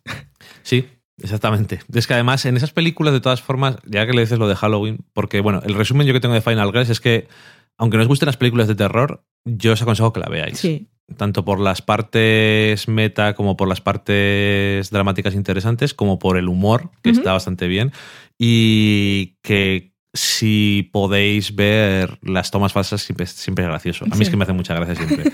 y Adam Devine está de morir ahí. Es que, claro, cuando vimos las tomas falsas me hizo. Porque cuando estaba viendo la película, el tío me hacía gracia, pero yo decía, bueno, es gracioso y ya está. Pero cuando vimos las tomas falsas, se, tuvieron que, se lo tuvieron que pasar pipísima, no pipa, porque es que el tío, además, me imagino que cada vez que cortaban y volvían a repetir, te hacía una cosa diferente. Hacía otra tontería, sí, desde luego. Pero eso, en Halloween, por ejemplo, que es mm, 70 y muchos, Eh, no tengo ni idea. No me acuerdo, ahí. 77, 78 puede ser, no me quiero liar, pero bueno, que en este, ese tipo de películas de terror que son realmente pioneras en el género que después eh, se machaca hasta el fin de los tiempos, a veces puedes hasta casi perdonar el tipo de que el cliché siga Sí. existiendo y que la gente realmente a veces no actúe como personas. Y claro, según ha ido pasando el tiempo, pues ocurre eso de que cada película que haces de terror en ese tipo de género o en otros, si no es un. si no está concebida en un vacío, tiene que tener unas referencias a las cosas de la vida real. Entonces los personajes tienen que actuar de una forma diferente. Mm. Bueno, Y, esta película lo lleva un paso Sí. más allá. Igual hablando de los slashers de antes, claro, igual hacer los primeros, los personajes se podían permitir actuar así, cuando los veías tampoco te molestaba. Porque claro, si es lo que dices, ponte tú en su situación, ¿sabes? No tienes tiempo de pensar, pero ahora como ya has visto la película y ya sabes que son tontos, entonces ya lo tienes en la cabeza. No me puedo dejar el cuchillo, se va a volver a levantar seguro. Exactamente. Pero igual en aquel momento, pues mira, pues era así. Eran inocentes, no sabían de la vida. Exactamente. ¿Por qué? Que en el caso de Halloween sí sabemos quién es el malo. Sí. ¿Por qué Jason Bourne no se, eh, no se va a volver a levantar? ¿Qué crees? ¿Que es un ser humano? No, va a volver en otras 15 películas. No, 15 no, pero bueno. Y eso que al final no es el. No es por decir nada de malo, en este caso de Jamie Lee Curtis, que no, no tengo más que hacer, pero su personaje, pues al final, hoy en día se ve tanto como un cliché Sí. y tiene su personalidad y eso, pero la, la ajusta. Entonces, realmente, Es- sí, en sí este la- caso es un Jamie Lee Curtis con lo que tú serás, no con lo que tú has sido. Exactamente. O sea, la ves y después, pues si la matan, pues tampoco me da pena. Pero bueno, Te eh, mereces todo lo que te pasa. desde luego es curioso ver esos primeros años de, de Carpenter y, y que sí, también tenía una intención con la dirección Mm. muy diferente de Final Girls, pero que también tenía. Y aparte es una de esas pelis de esas de soy independiente, hago la dirección, guion, hago la música. Lo hago todo, no os preocupéis, no hay que pagar a nadie. Más que los actores, no os conocen su puta madre, no os preocupéis tampoco. De esas cosas que hay que conseguir dinero como fuera. En fin, The Final Girls, eh, una película que a mí me sorprendió y no sabía qué pensar porque, claro, eh, te había dicho bailar, ay, yo me he reído mucho. Y luego en otros lados decían también otros tipos de cosas, entonces decía, esto es una mezcla muy rara, ¿qué está pasando aquí? ¿Cómo va a ser esta película? Y también, por cierto, decir que por lo que yo sé de Sitges, tú sabes más porque has ido allí, esto parece muy de allí. Parece, Pero es que, literalmente claro, parece cuando, algo que podría pasar en el Festival de Sitges. cuando está, cuando empieza la proyección, yo dije, esta película es ideal para Sitges, la gente la tuvo que disfrutar un montón. Y a partir de ahí todo lo que ocurre. Porque es que algún día tenemos que ir. Lo que pasa es que ahora, como ya. Ahora me molestan tanto los ruidos en el cine que cuando vuelva a Sitges va a ser muy. Mantén la calma, mujer, porque es que es aplaudirlo todo. Ya desde el principio te pones nervioso porque sale, sale el logotipo de. Primero te ponen el corto promocional que hayan creado para el Festival de Sitges de ese año y la gente aplaude. Y sale, comienza a salir los créditos de los actores y la gente aplaude. Y cuando matan a alguien, le cortan la cabeza y sale rodando, la gente aplaude. Y la gente aplaude por todo. Entonces tienes que ir muy dispuesto a, a meterte ahí en ese ambiente y a pasarlo bien porque si no te amargan la Sí, sesión. eh, yo conocía a uno que cuando veías películas con él de este tipo, cuando, alguien, cuando alguien le cortaba la, cabeza a alguien, decía, da para atrás y vuelve a poner. no. Y yo decía, pero estamos viendo una película. ¡Para atrás! Quiero volver a verlo. ¡Oh! ¡Ha cortado la cabeza! ¡Otra vez! Qué pesadilla. Ajá. Una sorpresa y con bastantes caras conocidas, así como hoy en día es que para que te hagan una película. Además, los que vemos series solemos disfrutar con estas películas que la gente que es así de, de más, Más de cine. más de cine o de cine comercial, y esta gente no sabemos quién es, pero los que vemos series, ay, mira, este, aquel, qué guay. Sí, muy chula. Y bueno, para terminar también vamos a hablar brevemente de una película de 2007 que se llama The Man from Earth.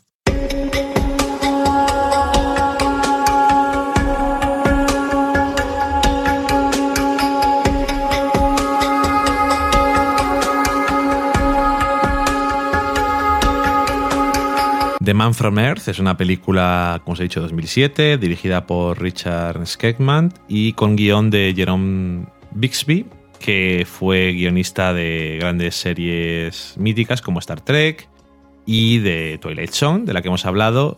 Escribió el episodio It's a Good Life y la vimos la película porque vimos el episodio Volvimos a ver la película. volvimos a ver la película porque vimos el episodio 24 de la primera temporada, que se llama Long Life Walter Jameson, y no voy a decir nada más. Es Mm. decir, si vais a ver la película no veis ese episodio y viceversa. Sí. Pero me recordó un montón y dije, ¿es este el guionista? No, no era ese, pero eh, la película, la idea de la película era un episodio de The Twilight Zone que este hombre llevaba ahí trabajando durante un cierto tiempo y terminó la película en los años 2000 justo antes de morir. Y entonces la película es. eh, el crédito es póstumo. ¿Y sobre qué trata? Pues trata sobre un profesor que se está yendo de su casa y se está mudando a otro sitio. Y dices, "Oh, qué interesante. ¿No lo es? Y entonces van otro grupo de profesores. Yo esto me imagino que son profesores de la universidad Sí. por sus conocimientos académicos y su forma de moverse por el mundo. ¿Cómo se llaman los profesores catedráticos? Son catedráticos, sí. yo creo que sí. Y este es un profesor de historia que se está mudando y los demás profesores pues van a despedirse de él y a tomarse un chisme y una comidita. Pues dice, "Ah, nos despedimos de ti y tal mientras se están llevando las cosas. Y entonces, eh, en todo esto, pues este hombre que se llama John Oldman eh, les cuenta una cosa sobre él que les deja a todos un poco catacroker. Y en la película se trata de estos otros personajes preguntándole cosas y dándole vueltas al asunto, ver si les está engañando, si les está gastando una broma, si está como una puta chota, si es verdad. Es solamente eso. Personajes hablando en una casa. Normalmente en el salón de la casa junto a un fuego. Es una película independiente, Muy independiente. muy independiente, con muy... No sé si tiene muy poco presupuesto, pero no debería tener mucho. No, no tiene mucho. Leí. eh, de esto sí leí un poquito en la Wikipedia. Uh, Y bueno, no demasiado. Pero lo que sé es que la película no consiguió estrenos en sala ni nada. Y se hizo popular, dice en Wikipedia, gracias al P2P. o sí, sea, de- sí. sí, a- al internet. Y su director estaba muy contento porque Sí. gracias a eso se había visto. Y decía también que había lanzado después un crowdfunding para hacer una segunda parte que no consiguió el objetivo, pero que decía también que el año pasado, para los que vengan del futuro, el año pasado era 2014, Ujú. había lanzado uno nuevo para hacer una miniserie y que sí lo había conseguido. Que mira. supongo que tendrá que hacerlo o devolver el dinero. Bueno, eso pues cómo funcionan los crowdfundings. No, yo no sé nada de devolver el dinero ahora mismo. Eh, sí que creo que explícitamente el director de la película agradeció al torrent. Sí, Y eso no es uno de esos momentos que dices, esto es lo más normal en el mundo del cine. No. O sea que os podéis imaginar lo independiente que es. No sabía nadie cuál era esta película y gracias a que la gente la vio, esto es lo mismo que pasa a veces con la música. es que aquí no había actores famosos, No, Y si ves un tráiler, lo ves ahí como esto está hecho en casa. Sí, y es que eh, realmente, que te decía, creo que te lo dije ayer, bueno, te decía el otro día que se nota que esto es un episodio de Twilight Zone que se ha estirado a ochenta y tantos, noventa minutos, pero cuando lo ves no, lo par- no parece que está estirado. No. Y también tiene giro final. Sí, tiene giros. O sea, es que es un episodio de Twilight Zone largo, pero bien hecho, lo de hacerlo largo. Porque más que eso, parece que si esto hubiera sido un episodio de Twilight Zone, podrían haber hecho una película más larga explorándolo más. Sí. Y este es el caso. Y es que a mí me gusta un montón esta peli. Me la descubrió un amigo así de puta casualidad, el señor Alfredo, gracias en este caso, que a veces le gustan cosas raras y a veces no. O a veces las cosas raras resultan ser interesantes y a veces son raras y ya está. Y a veces es la persona que dice esto admite 2x y ve las películas a doble velocidad. que escuchar los podcasts a 1,5x, Rubén ya me parece raro. O le hacen gracia los vídeos de YouTube del señor que le susurraba a los pavos que yo aún no entiendo de qué iba. Es una persona un poco peculiar. Pero bueno, me dijo esta peli y francamente no tenía nada mejor que hacer literalmente. Y la vi y me gustó un montón. Porque realmente lo sientes como una película, yo no sabía que tenía que ver con The Twilight Zone, lo sientes como una película que intenta aprovechar al máximo su premisa sin realmente, mm, literalmente ningún tipo de artificio. Es una película basada en conversaciones y en... Yo no sé si esta la vi en Sitges o estuvo en Sitges y no la vi y la vi después Ah, o no tiene nada que ver con Sitges. O Ah, sea, me suena a Festival de Sitges, pero igual la vi en una época después que había ido al festival y no tiene nada que ver. Bueno, pues y seguro que alguien que haya ido a Sitges alguna vez o Mm. sepa más sobre este tema te lo puede decir. Mm. Yo de todas formas, eh, es eso que tiene a personajes hablando sobre un tema y cada uno de los personajes está muy bien definido cuál es su postura hacia lo que les está contando el protagonista, su tipo de creencia, cómo reaccionan ante lo que está pasando. Está, está muy bien definido y siempre esas reacciones van aportando a cómo va fluyendo la conversación, porque es que es una película que es una conversación, básicamente. Y como dices tú, pues tiene su girito al final. Mm. Y a mí me gusta, a mí me gusta mucho. No sé, no sé, es de esas cosas que dices, ah, pues vela, está muy bien. Y luego la gente dice, "Eh, pues a mí no me gusta mucho, no pasa nada. Seguro.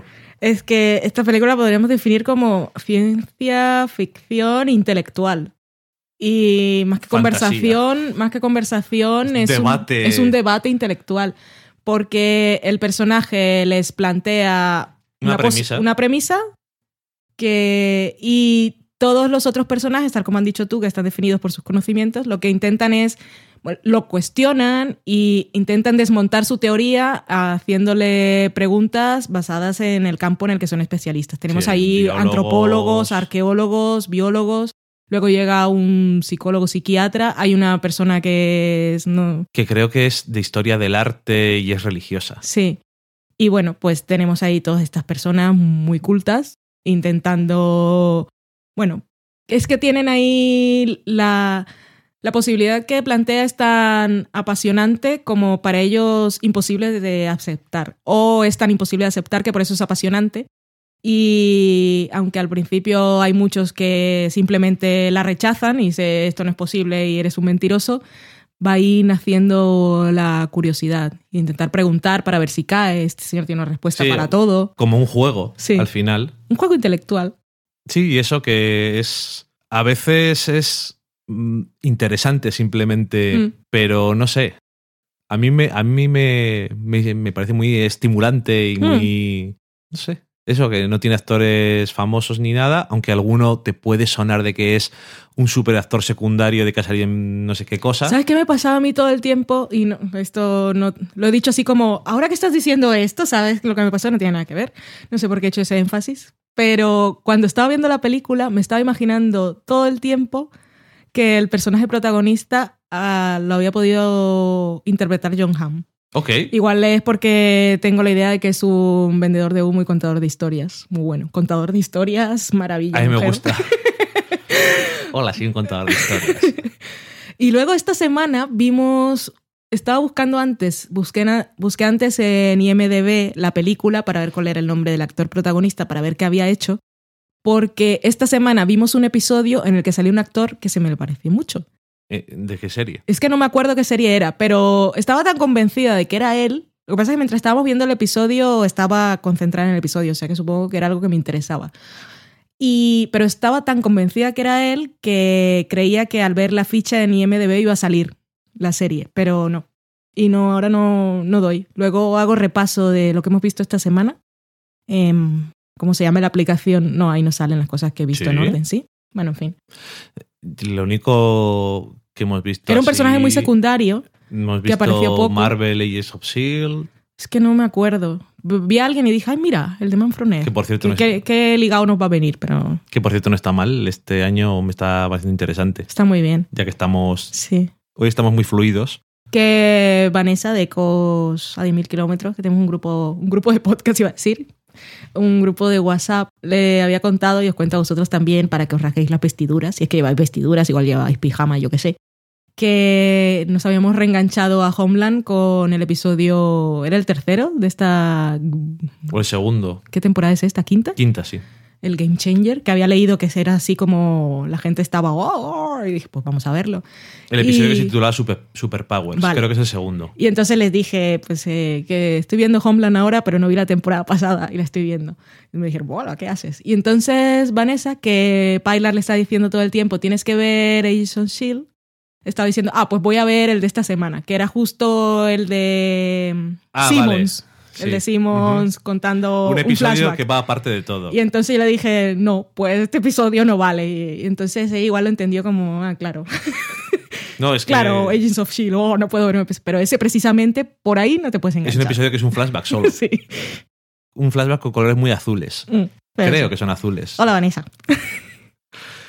Y bueno, pues eso. Si no la habéis visto, que caben muchas posibilidades de que no la hayáis visto porque no la conoce ni Perry, la verdad. Mm, Pues os la recomendamos, pero ya se- que sepáis lo que es. Mm. Unos señores muy sabios sí. conversando. Demostrando lo sabios que son también. Sí, Porque también- todos quieren ser los que más saben. Sí, porque en cierto momento están diciendo, si esto es un juego de a ver si te pillamos o a ver qué hacemos, yo soy más listo que los demás. Mm, Y más listo que tú, sobre todo. Sí. Y bueno, yo creo que con eso terminamos la cata de pelis de esta semana Hmm. y vamos a la sobremesa. Muy bien. We're sorry, the number you have dialed is not in service at this time.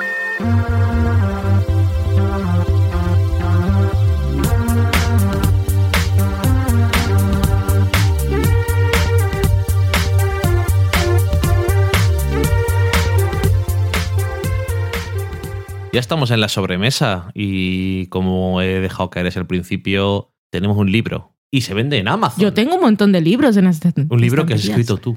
Ah, Lo has hecho tú, entero. lo ha hecho el ordenador, que no está mi letra ahí. Menos mal, pues si no, no Menos se entiende. Los tachones, volviéndolo a escribir otra vez. Doy gracias a Dios por los ordenadores. y tenemos un libro que se vende en Amazon, se llama Del sofá a la cocina, recetas de series de televisión. Lo vendemos a través de amazon.es con premium, o sea que si tenéis premium, que yo francamente, no por esto, sino en general en la vida, si no os apetece comprar nuestro libro, no lo hagáis, pero mejor lo hagáis, por cierto. Qué bien conjugar. Pues Qué bien hablar en este podcast. pues yo os recomiendo que tengáis premium porque realmente es barato y los, los beneficios creo que son muy notables en general, lo tengo que decir. Y no le voy a dar más bombo a Amazon. Simplemente que eso, estamos allí vendiendo, estamos contentos, estamos muy contentos porque lo tenemos ahí fuera ya el libro, la gente... El otro día estuvimos hablando en un programa que puede pronunciar Valen, ¿cómo se llama? Pero si no es complicado, es Radio Valira. No, no, no, no, no. ¿No? No, la radio, digo el programa. Ah, Que creo que se llama Nadie es Perfecto. ningún es perfecta, sí. Ves, es que seguro que lo decía mal.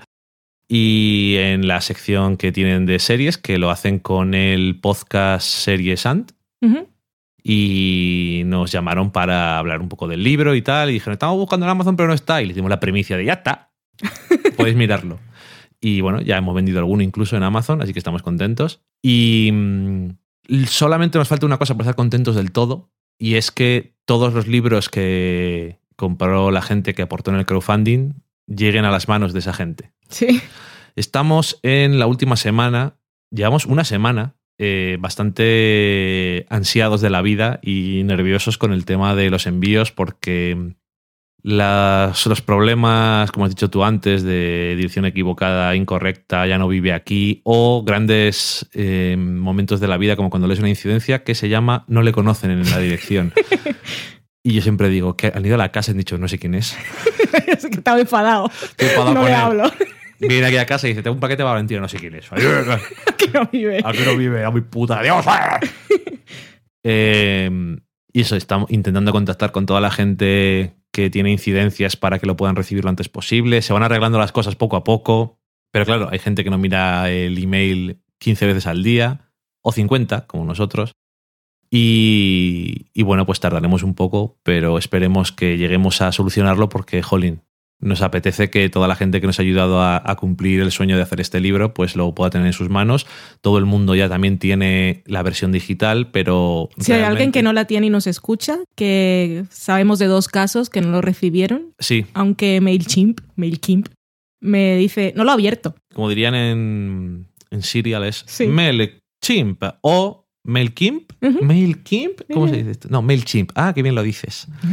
Ah, si yo lo uso. Es que me encanta. Al final decía, uy, si yo lo uso en el Sí. trabajo, como yo. ¿Cómo eres?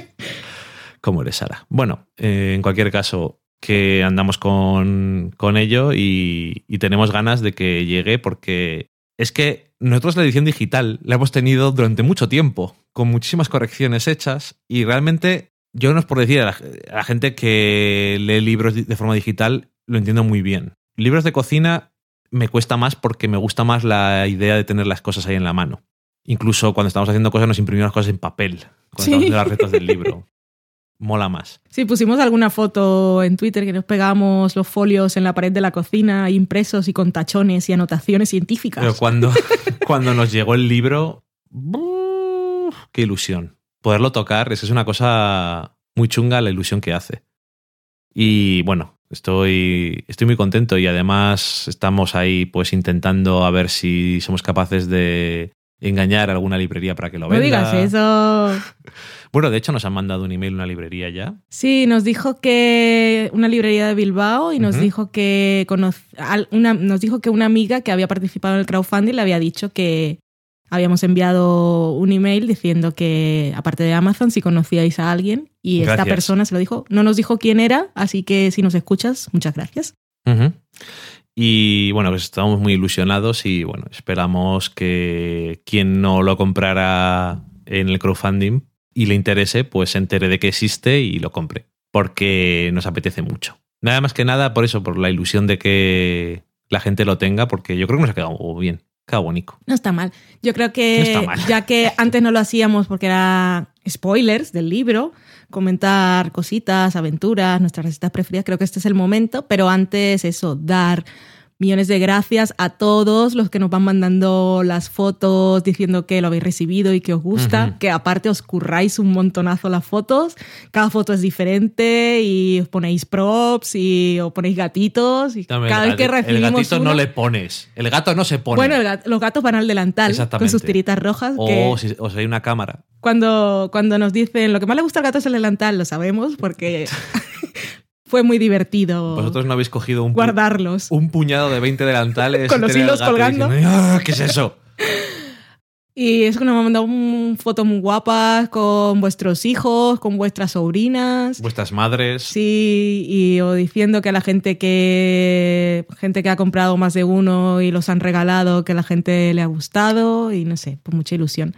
Porque lo haces con mucho cariño, pero siempre, no sé, tienes así como miedete de cuál va a ser la reacción y ver que aparte porque aparte de gente que con la que tenemos relación por el podcast o por Twitter que dice, bueno, nos dicen, igual nos dicen algo para nos, no sé, para que no nos siente mal, pero creo que en realidad sí, sí que os gusta. Sí, también estamos, no sé por qué exactamente, pero hemos tenido buena suerte tanto con el podcast como con el libro, atrayendo a un público muy extraño para Internet, es decir, buena gente. Es que sois gente maja todos.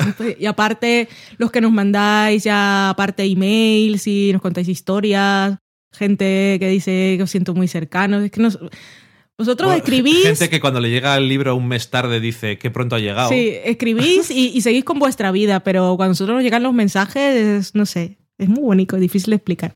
Sí, sí, la verdad es que sí. Y bueno, que a partir de ahora lo único que queda, y ya está ocurriendo, también os estáis mandando fotos de las recetas que hacéis. Así que todos los que tengáis el libro, pues cuando hagáis una receta decís, me ha salido bien. O me ha salido o mal, me ha ¿por salido qué? mal. ¿Qué mierda ha pasado contamos. aquí? Si tenéis dudas con los ingredientes, pues también lo ponemos además en la última página del libro. Si tenéis dudas, si veis algún error. Pero eso, que si tenéis duda con algún ingrediente, ¿esto qué mierdas es? Coño, nos puso un tal Daniel Roca, que es la primera vez que nos escribe. ¿Qué es esto de morchelas, señor? ¿Qué es esto de colmenillas, perdón? Mm. ¿Qué es esto de colmenillas? Y yo digo, pues estos son unas setas del género morchela. Es Y se que- quedó igual. Tuvo que ir a buscar a la no, Wikipedia. espero que no. Una cosa, se llaman colmenillas por algo. Son unas setas que tienen, Parecen que mini pitufos, ¿no? Pitufos tienen el flaquitos. sombrero con muchos agujeros como si fuera una colmena de abeja. Entonces no tiene nada que ver. No, ¿Por, qué, exacto. por qué dices colmenas si yo pienso en pitufos? No lo sé, me parece una asociación muy extraña. Colmenas de pitufos me gusta como título, ya lo voy a pensar. Ay, Estoy entre eso y esto es un programa, y esto va a ser un programa muy grande, porque creo que lo ha sido. Bueno, pues eso, que cualquier cosa que digáis esto, o el otro día nos mandan también, esto de baking powder, no es lo mismo que levadura, mm, y por si acaso, mira, no hemos hecho sección de cocina, pero decir y comentar. Baking powder, que aquí en España se vende como baking powder, Sí, aquí. Pero- Mira que no lo traducís todo y esto no, porque en Colombia es el mismo tarro, el mismo diseño y se llama polvo de hornear. exactamente. Y uno puede decir, pero esto no es lo mismo que levadura, o esto no es lo mismo que bicarbonato sódico. No. Pues no es ninguna, igual que ninguna de las dos cosas. Es un, como dicen en inglés, rising agent, o sea, un, Aquí es un impulsor químico. un impulsor químico. Ok, me gusta. Que sirve para que tus pasteles, todas las cosas crezcan, igual que la levadura. Pero la levadura es un ser vivo. Es La un levadura microorganismo. no hay que ponerla y meterla al horno, porque la matas, hay que dejarla actuar antes. Exactamente, como veréis en las recetas. Y el baking powder no es una persona. No es una persona. Joder. no es un ser vivo, sino que es eso, un impulsor químico. Y dirá alguno, pero el bicarbonato sódico no es lo mismo. Tampoco es lo mismo. El baking powder tiene bicarbonato sódico, pero aparte tiene un agente para el crecimiento que es químico y aparte también tiene un excipiente que es maicena, creo. Mm, Es decir, es una cosa diferente. Y en que- algunas, en algunas recetas se usan las dos cosas, de hecho. exacto. Y es que luego aquí el problema viene, pues he visto, por ejemplo, el Mercadona, es una cadena de supermercados de España, para la gente que nos escucha afuera, eh, en su marca blanca vende el baking powder como levadura química. Entonces ahí se forman, se forman líos. En las o sea- recetas nosotros además usamos levadura en polvo, que también está la levadura fresca de panadería, pero como las medidas que usamos son cucharadas, ojete con, con lo que hacéis. En algunos casos usamos levadura de panadería y en otros casos levadura normal. Eh, que hay levadura normal y levadura de panadería. Pero en polvo siempre la Siempre usamos, polvo, no la sí. fresca. En las recetas, vamos. Sí, que la hay también, pero Mm. bueno, que eso. eh, son todo cosas diferentes. Esos tres ingredientes, aunque valgan para lo mismo, que es para que tus pasteles suban más, tus pancakes sean más esponjosos. Bueno, en conclusión, que las recetas que nosotros hemos puesto en el libro y lo que le hemos hecho foto, hemos usado específicamente esas cosas. Si luego vosotros experimentáis, puede que consigáis resultados diferentes. Exactamente, pero pueden estar igual de buenos. Ahora, eso sí, siempre que uséis levadura, da igual el tipo que sea, tenéis que dejarle actuar. Sí, y hay que dejarlo ahí crecer un tiempo en un sitio cálido que nosotros, para que sepáis, la metíamos en la lavadora. Que no le dé el aire. La metíos en la lavadora. Y eso, es que después de un tiempo tenéis que ver que ha, ha crecido, ha aumentado su volumen. Si no ha ocurrido eso, no lo habéis hecho bien y hay que volver a empezar.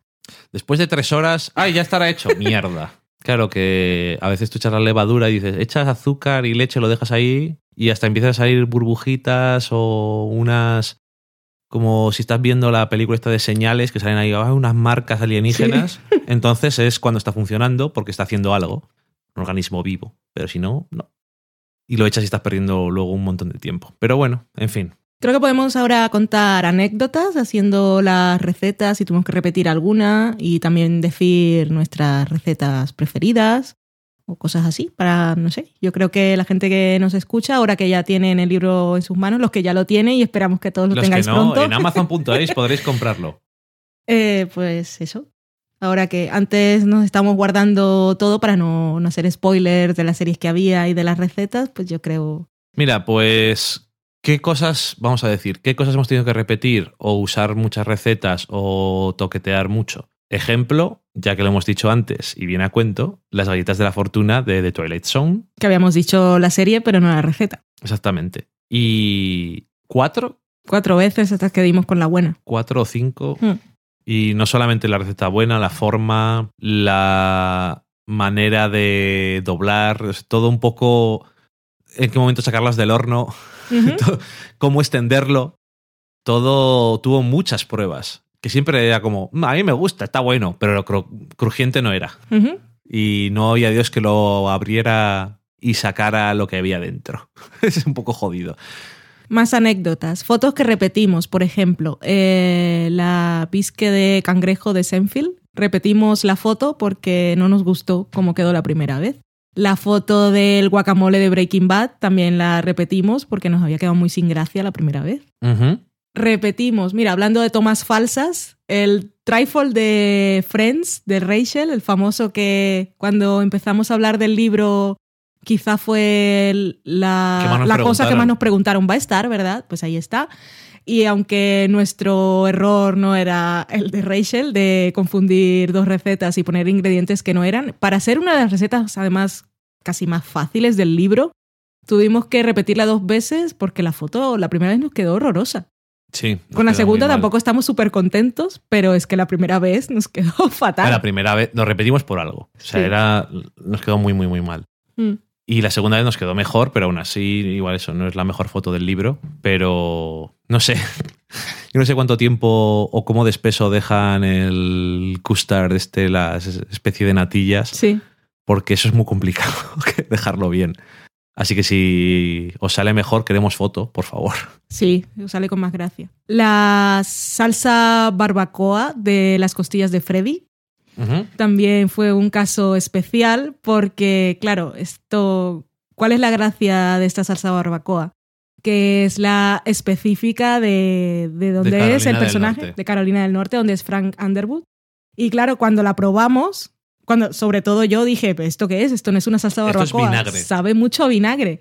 Y, y está mal. Y no, no está mal. Lo que pasa es que no. En Estados Unidos hay muchas salsas barbacoas, casi tantas como estados. Y esta en concreto, pues es diferente a lo que nosotros conocemos como tal. Y el vinagre es lo que más predomina. Aún así la ajustamos un poquito para quitarle... O mucho. Esa es una de las que tuvo muchos apuntes y la receta que tenéis ahora en el libro, aparte está deliciosa, pero lo que hicimos fue en una cena con amigos, aprovechamos para llevar esa salsa y otra más típica salsa barbacoa que tenía yo, que era con bourbon y café, que también está muy buena, pero es más parecida a lo que todos conocemos. Y había allí unas 8 o 10 personas Éramos, éramos nueve, creo. y todos nos decían, no es barbacoa, pero está buenísima y mucho mejor que la otra. O sea que si Sí, la es- probáis, cuando la hagáis y os sorprende un poco, pues sabed que estáis probando las típicas de Fran Underwood y que además está muy buena.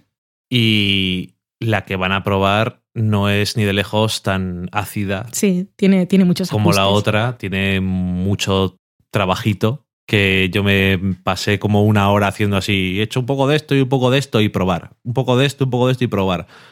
Aún así se sigue notando, yo creo que lo justo el vinagre para que parezca diferente, pero se nota un montón sobre todo en el color. Mm, sí, es roja. que es roja en vez de ese granate Marrón. oscuro, marrón, que es lo que tú cuando compras una salsa de barbacoa hecha, por ejemplo, es de ese color. Y si no, dices, esto es salsa barbacoa, ¿qué mierdas es esto? Esa está muy buena. Otro, esto sería un tomas falsas, que son de esas cosas que la gente que escribe libros así profesional no va a contar los errores que ha tenido, pero nosotros sí, porque aparte sois de casa. Porque no somos profesionales. No, porque, porque, porque, porque la gente, yo le tengo confianza.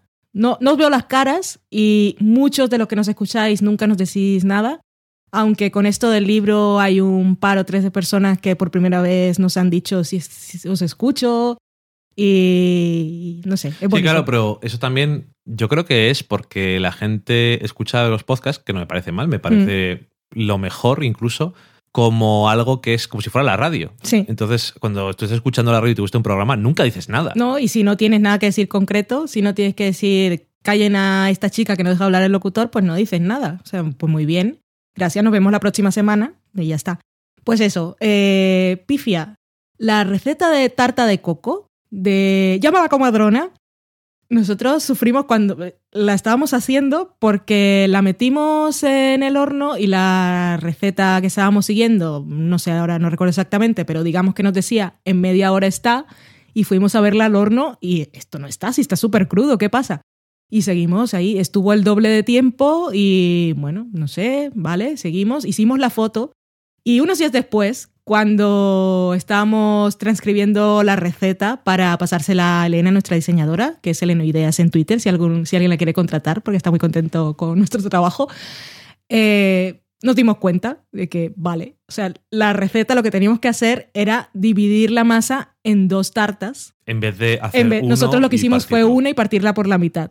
Así que eso. Luego la receta está bien. La receta en el libro está bien, vosotros la podréis hacer como es, pero nosotros la foto veréis que es una tarta grande que hemos cortado por la mitad y no son dos.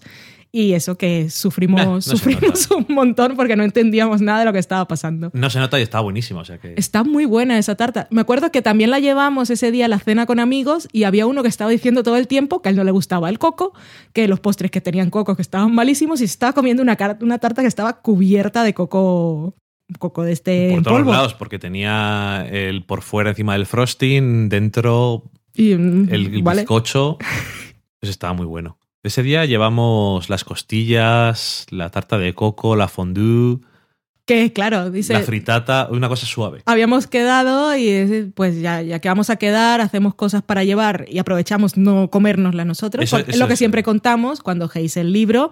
Pensad que todo eso nos lo comimos, no solo coci bueno, cocinaste, hiciste las fotos, todos nos lo comimos en agosto. No hemos muerto, así que cuando veáis, ¡ay, cuánta mantequilla, cuánta natán! No pasa nada, está todo muy bueno. Bueno, en fin, que llevamos. No, no es lo que se hizo un menú organizado porque eran las fotos que nos tocaba hacer para ese Ajá. día. Y bueno, variadito. En algún cumpleaños, creo que en el mío también llevamos un par de tartas. Llevamos Cierto, llevamos la tarta de la familia. Aquí llevamos la tarta de queso, buenísima, que a todo el y mundo. la de la piña. La tarta invertida de piña, que si la veis se ve como muy clasicona, y esto de piña en lata y las cerezas estas marrasquino, esto no sé. Igual no os animáis a probarla, pero sorprendentemente. A mí me gusta mucho la piña y yo sufrí, pero no me pude comer la piña de fuera. Pero ¿Pero sorprendentemente, por qué no te la pudiste comer, Valen? porque me sienta mal la piña. Y la Me gusta piña- mucho, La pero piña me la encanta y la he comido toda mi vida y a partir de un momento mi cuerpo dijo, pues te voy a putear, ahora no puedes comer piña. Y sufro mucho cuando la huelo, bueno, aparte la piña huele un montón. Ay, qué rica es. Bueno, en fin. Eh, que llevamos la tarta esa, dijimos, la gente se va a comer solo la tarta de queso y la tarta, que incluso todos decían la tarta de piña, bueno, la probamos, pues no sé, pobres chicos, llevan todo el verano cocinando, pero les gustó mucho porque el bizcocho queda muy jugoso, o sea, es bastante... Esa fue una de las recetas que, aparte de que me guste la piña o no, que más me sorprendió el resultado. Es como, ¿sabes ese refrán castellano que dice que Dios, Seguramente no. ya, Dios da pan a quien no tiene dientes? Y a mí la piña no me gusta especialmente y a ti te encanta la piña y no la puedes comer. Y a mí esa tarta me gustó mucho más de lo que esperaba. Es muy jugoso. Por cierto, ahora que has dicho lo de las eh, cerezas de marrasquino, Ajá. si en algún sitio, y no voy a nombrar a nadie, si en algún sitio veis, vamos a hacer la tarta de Twin Peaks con cerezas de marrasquino, Muerte y si lo veis en un papel, lo tiráis y lo quemáis, y si lo veis en internet, iros. corriendo. De verdad que eso me parece ofensivo. Lo es. Tarta de cerezas es una de las que la gente quiere probar siempre porque es como un clásico. Cuando piensas en comida en series de televisión, porque la gente Cooper, por ciento Twin Peaks. 2017. 2017. Pero claro, es una receta de temporada. Y si no leísteis nuestro tweet de congelar las cerezas para cuando llegue el libro, pues no la podréis hacer hasta que toque. Pero cuando toque, madre mía, qué buena está. Y dilo todo. Si podéis no hacerlo Hmm. con cerezas, Con guindas. Bueno, cerezas ácidas, depende de dónde estéis. No las cerezas dulzonas. Si las hacéis con cerezas más dulces, quitad un poco de azúcar. sí. Pero Sí. así siguiendo, si conseguís guindas, que cuando íbamos a hacer las recetas descubrí que aquí en España pues no se venden. Si no, se venden comercialmente, no es muy fácil. Si no conoces a alguien, es bastante complicado conseguirlas. Eh, En, en provincias. Casi que solo las, usan para. ¿Cómo se llama el licor este? ¿El pacharán? No. Sí, pero el pacharán no tiene nada de guindas. El pacharán está Bueno, hecho con no o- sé. otra cosa diferente. Pero está buenísima, que ya veréis en la receta que tiene algunos toquecillos, como el licor de naranja y la nuez moscada. Es que está muy buena esa receta, Mema. Y hablando de esas tartas, eh, otro gran descubrimiento con este, con este libro fueron lo que llamamos tartas en el libro, que es lo que llaman en Estados Unidos pies. Para mí es uno de los grandes descubrimientos también. Sí, por cierto, que hemos hecho un esfuerzo consciente por distinguir lo que en Estados Unidos se llama cake y lo que se llama pie. Aquí en España, francamente, tarta y pastel se confunden, las líneas están muy borrosas. Pero entonces hemos dicho, hemos dicho, vale, pues lo que llaman cake vamos a llamarlo pastel y lo que llaman pie lo vamos a llamar tarta y así nos quedamos todos contentos. Pues lo que llamamos, lo que se llama pie, que nosotros hemos llamado tartas, están todas buenísimas, que son estas cosas que no llevan bizcocho, sino la masa quebrada, que os damos la receta en las páginas finales del libro y la verdad, aunque veáis qué pereza si la puedo comprar hecha, es que vale tantísimo la pena, es que está tan buena. A ver, es, es mucho esfuerzo hacerlo. Igual no es tanto porque es amasar un poco, esta no tiene Comparado con levadura. comprarla hecha. Eso sí, claro. Y además un tiempo previo, no es como sacarla de la nevera y meterla O sea, al horno. Pero es que no sabe, es que no tiene nada que ver. Es, es un espectáculo. Está buenísimo. O sea, de hecho, es de esas que te estás comiendo la tarta con el relleno y demás, y los trozos que te quedan sueltecicos de masa es como, dame. Está muy buena. Por supuesto, mantequilla. También descubrimos. No sé cuánta mantequilla hemos comprado, cuántos kilos. Era lo que más comprábamos cada vez. Es que apa- aparte la comprábamos en el formato grande de la asturiana. En bloque hay de medio Y kilo. comprábamos varios cada vez y cada vez que íbamos a hacer la compra, que cada vez que íbamos a hacer la compra era cada dos días o cada tres, porque hacíamos, no, no tenemos tanta nevera para guardar cosas. Íbamos al súper y comprábamos, nos gastábamos todos los ingredientes y volvíamos. Y cada vez comprábamos un montón de mantequilla. Oh, Eso, sí. otra cosa curiosa que aprendimos con el libro, el truco del sabor de los donuts. Que había visto yo aquí un montón de recetas y decían agua de azahar y no sé qué en el glaseado. Y el truco al final es nuez moscada. Y no te lo esperas. No, están No. buenos.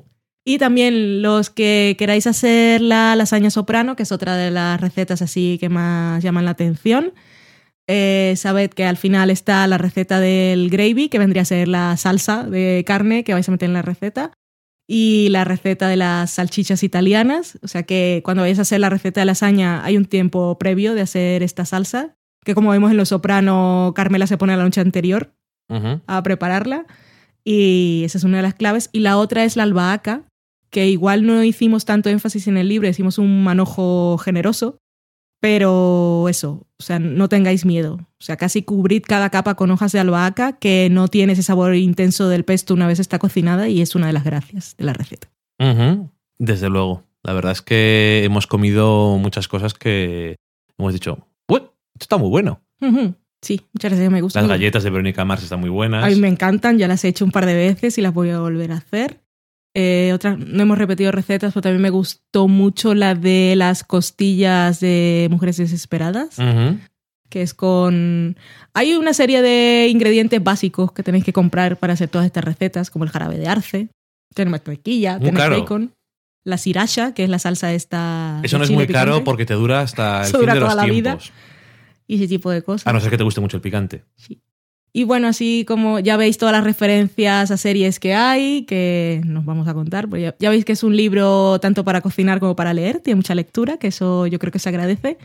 Y es una de las cosas que también llama más la atención, eso de que no solo esté la, el episodio de la receta en concreto, sino que se, todas esas cosillas de crossovers y escenas eliminadas. Por eso y nos ha costado tanto hacer el libro, Valen. Y todo esto lo, lo quería contar para decir quizá cuáles... Hemos tenido que cortar mucho texto porque Oh, para que nos cupiesen todas las recetas que queríamos poner teníamos que, con la magia de Elena en la maquetación, hacer que cupieran en una página.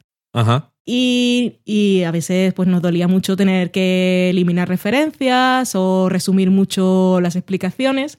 Pero os quería contar que lo que más hizo sufrir a Dani fue que le cortaran unas referencias a Pretty Little Liars, las pequeñas mentirosas, porque tuvo que ver varios episodios y estaba súper contento porque se había, ta- se había pillado, tenía todo un argumento de lo que pasaba en el episodio y cuando se lo resumí, hay que cortarlo y vio en lo que había quedado, sufrió, le dolió en el alma.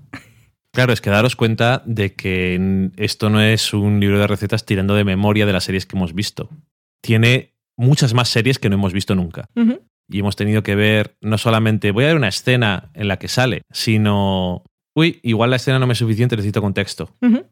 Y ver más y ver más y ver más y ver ver más cosas. Y al final, claro, en este caso que era en el apartado de curiosidades de las empanadillas de marisco, pues es que hay un episodio de Pretty Little Liars que las empanadillas son súper importantes.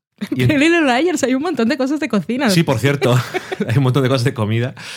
Y claro, y en ese episodio yo estoy diciendo, "Oh, esto es oro, esto es oro. Sí, tiene un montón de cosas, un montón de referencias. Y yo empecé a poner ahí, empecé a escribir unos, claro, aparte yo soy una persona que igual que me oís que no paro de hablar, cuando escribo es lo mismo. Sí, Y entonces me cuesta mucho parar. Y pongo muchos paréntesis y ahora vuelvo a lo que estaba hablando, igual cuando estoy hablando, vamos. Y entonces me dijeron, me ha dicho Elena que recorte esto. Yo, bueno, yo, déjame que lo recorte yo, ¿valen? Porque le he puesto mucho esfuerzo y me apetece. Y entonces un día me dijo, ah, no, ya se le he mandado, ya lo he recortado yo. Y dije, ¡no! Y entonces lo leí y dije, pero ha quitado todo. ¿qué tal lo más importante? Todos Claro, los matices. Eh, no cabía más. es verdad. Pero, jolín, ahí me, me- me dio rabia. Pero ves un episodio entero ahí que a veces he tenido que ver episodios enteros para nada. He visto una de cosas en plan de. mm, vale, o sea, esto no nos vale para nada. Solamente lo dice una persona y es de pura casualidad. Y otra serie, por cierto, que me sorprendió que salen un montón de cosas de comida era Parenthood. Psych. En Psych salen muchísimas cosas. Además, es- que están muy obsesionados con la comida de una forma muy insana, lo cual siempre viene bien. Y mm, no sé cuál más serie podríamos decir que en The Office, que ya la había visto, Cierto. pero cuando te pones a ver las cosas solamente para darte cuenta de cuando hay una referencia a la comida o lo que sea, en The Office hay muchísimas cosas de comida. En Mad Men ya sabía que había, en Los Sopranos ya sabía que había, porque es que eso es imposible no acordarte. Pero en The Office no me acordaba, porque a veces son como detalles. Pero Mad Men recuerda que lo, de, que lo del Beef Wellington, que fue Sí, la que usamos que- al final, hemos visto Mad Men un millón de veces, pero como en esa escena en concreto en realidad no lo mencionan nunca y estamos pues atentos a los personajes. No nos, no nos habíamos fijado. Sí, es que también nos des cuenta de otra cosa. Mad Men nos gusta mucho, los que seáis habituales ya lo sabéis, y si hemos visto, mm, no sé, es que no sé decirlo, la serie entera muchas veces Mm. y cada temporada muchas veces, pues no lo hemos visto nunca. Y entonces había un punto cuando estábamos haciendo las cosas que era como, a ver si nos va a ver mucho el plumero que nos gusta Mad Men, porque habíamos puesto Sí. muchísimas cosas y lo hemos reducido bastante. Y, y claro, por ejemplo, el corn beef hash Sí. era de Mad Men, pero entonces nos encontramos de puritera casualidad un episodio de, Dead Like Me. de Death Like Me, tan muertos como yo, que era tan importante eso que dije, es que es Que era, más importante que John Hamm cocinando en la madrugada. Te levantas tú a hacer pipi, te encuentras a John Hamm cocinando, es muy importante, pero aún así Y salí pequeñita. es una Y escena bonita además. Pero es lo que hay, porque estamos a la comida. Y claro, al final el Beef Wellington no había una escena mejor. Había Es que no- referencias. y había tal, pero referencias y estábamos a punto de quitarlo o tuvimos que además mientras no mientras, cocinarlo. mientras estábamos haciendo el libro además cambiamos un montón de series y recetas y quitamos algunas hicimos muchas movidas con- de lo que habíamos pensado en un principio fue un organismo vivo como la levadura durante el proceso Oh, sí, ya lo creo. pero eso, el Beef Wellington, eh, no recuerdo cómo encontramos una referencia al Beef Wellington en Mad Men y no recordamos, hemos visto, es lo que decíamos, la serie un millón de veces, pero es que no me suena nada. Y pusimos el episodio. Y pusimos el episodio y claro, es que no lo mencionan, pero es que sale tanta, es que se curraron un Beef Wellington tan enorme que una vez te fijas en lo que hay en la mesa, es imposible no verlo, porque aparte lo muestran en varios planos. Sí, es que, bueno, eso lo sabemos ya también por ver cosas de eh, detrás de las cámaras de Mad Men. A la gente que Oh, tienen sí. haciendo los props y los escenarios y la vestimenta, son la gente que más ha trabajado para nada en su vida. Especialmente la persona que siempre salía dedicada a que las cosas pues fueran lo que toca de la época y este teléfono tiene que ser así. Y voy a hacer las entradas de no sé qué cosa, tienen que ser de eso. No se ve en ningún momento, pero decía Matt Weiner, tiene que ser. Tiene que ser. Que eso empezamos a verlo en las últimas temporadas, esos los extras que sacaban en AMC Es que no me acuerdo, del en el, último Inside Mad episodio, Men. en el último episodio sale un horario Sí, y no se ve El nada. horario de actividades. No se ve nada durante el episodio prácticamente. O cuando están en los restaurantes, el menú está súper detallado. Y con no los sale. no sale, no se ve, pero por si acaso. Mm, ahora- Es que igual se me antoja poner la cámara ahí detrás y tienes que estar preparada. Exactamente. Y madre mía, si estaba preparada. Y las botellas y las etiquetas de los productos, que no se ven. No se ve. O sea, que no hace falta que esté escrito nada, que puede poner eh, Loren Ipsum o... pero está todo hecho. que luego nos acordábamos de eso, Dios mío, ya vamos a ir cerrando, pero la nefasta temporada, la segunda temporada de True Detective, que salió, casi se convirtió en meme, salió mucho en Twitter, una captura, eh, salió la captura de alguien que iba a comprar armas y, hicieron la captura de la lista y lo que habían hecho era escribir pistola, metralleta, rifle, bomba, pistola, metralleta, rifle, bomba. Habían hecho copy-paste de las cuatro Atención cosas. al detalle se llama. Parece una chorrada, Mm. pero seguro que eso hace algo. Sí. Y menos mal que no tenemos sección de cocina, ¿valen? Ya, pero bueno, yo creo que era el momento ahora que estamos... ¿Y ahora qué música pongo? ¿Qué, mierdas es esto? Pues ya lo has dicho. No, ahora, bienvenidos a la sobremesa.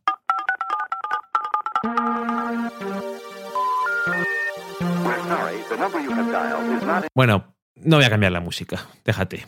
Valen, cuéntanos alguna sobremesa que haya por ahí. Eh, bueno, primero, muchas gracias a todos que estáis pendientes, que retuiteáis cosas, que nos vais mandando las fotos como has dicho tú antes. Y aparte, ahora tenemos una cosa más por la que agradecer a la gente. Y es en este caso en la página de venta de nuestro libro, pues que si os ha gustado podéis poner unas cinco estrellitas o las que os guste. Y si os ha gustado mucho, pues incluso podéis poner un comentario de, uh, uh, uh, me gusta este libro. Sí. Y de esas cosas que estás ahí dándole a recargar, a ver si alguien pone algo. ¡Qué nervios! ¿Pondrá alguien alguna cosa? ¿Alguien ha puesto alguna cosa? A estas alturas han puesto, hay eh, cinco valoraciones de cinco estrellas, que muchas gracias, y cuatro han puesto mensaje. Sí, sí que han puesto y el primero de todos fue el Josechu, que es con TX y creo que ese es su nick de Twitter también, que es que creo que tal como dijimos que estaba en Amazon, estaba la valoración. O antes de que estuviera a la venta, no lo sé. Me sorprendí una vez que entré a ver cómo, que siempre estamos viendo que esté bien configurado y todo eso, y me la encontré. Y no sé, creo que Digo. fue cuando recibió el libro. Si no se puede comprar. No lo sé. Pues así que muchas gracias. Gracias también a Bibi, a Beatriz y a cliente de Amazon, que no ha puesto el nombre. Ese es, mi- ese es mi nombre preferido. Así que muchísimas gracias. Y Muchas todos, si- gracias, si cliente podéis. de Amazon. Y también gracias a la gente a la que le van preguntando y ay, qué libro tan chulo, ¿dónde lo has conseguido? Y nos mencionan o le dicen está en Amazon, no sé. Vosotros desde que sacamos lo del crowdfunding habéis sido nuestras mejores relaciones públicas. Es que no es que no nos podamos quejar, sino es que solo tenemos que agradecer.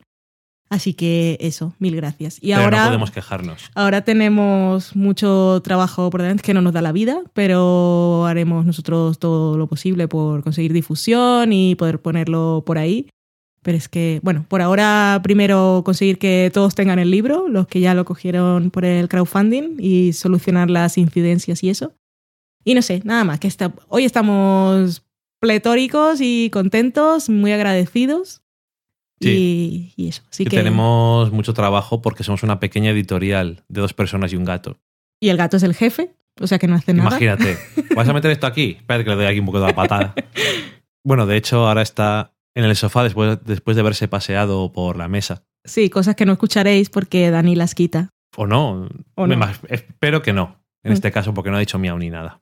Pero bueno, tenemos que parar cuando se hace las uñas en la pata de la mesa. Está todo muy, muy pensado. No para grabar, sino para él.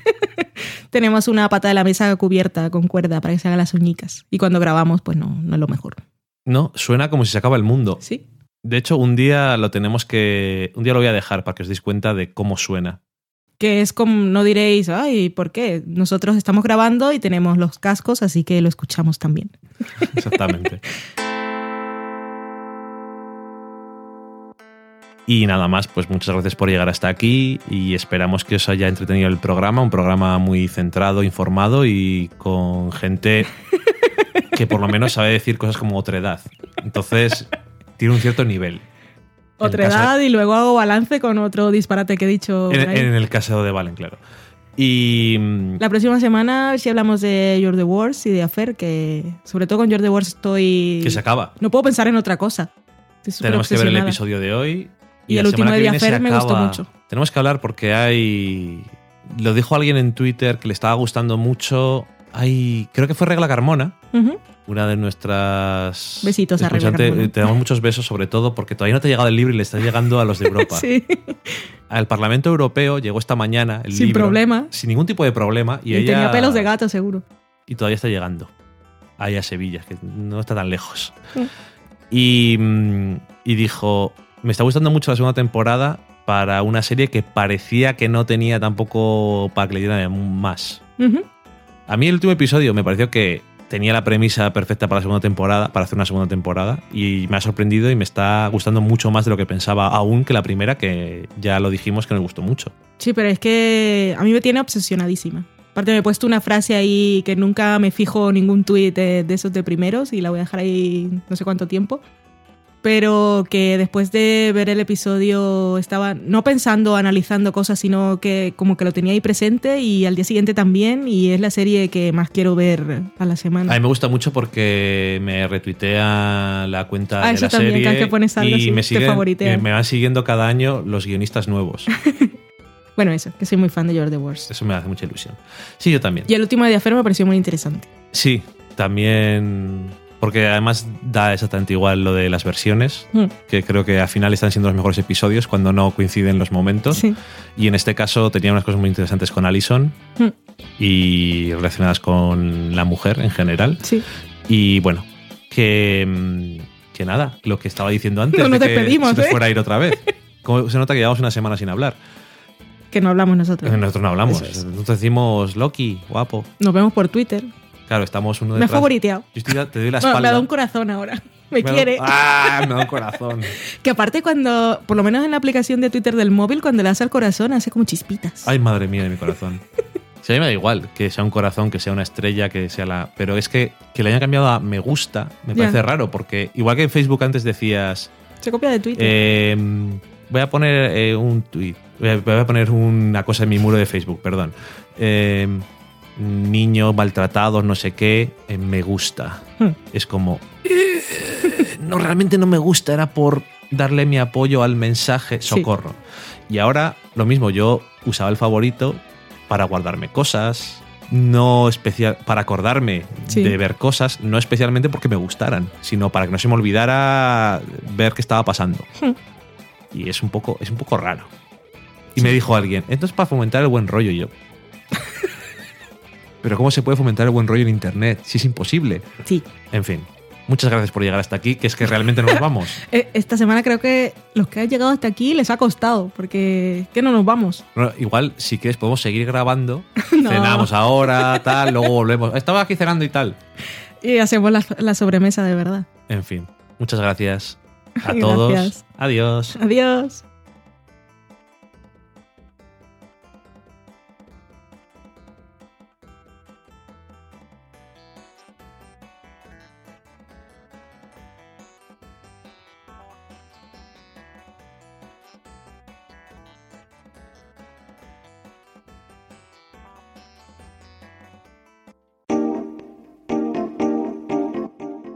Acabáis de saborear un programa del podcast Del sofá a la cocina.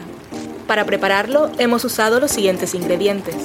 Un Dani, una Valen y una licencia Creative Commons, reconocimiento no comercial compartir igual.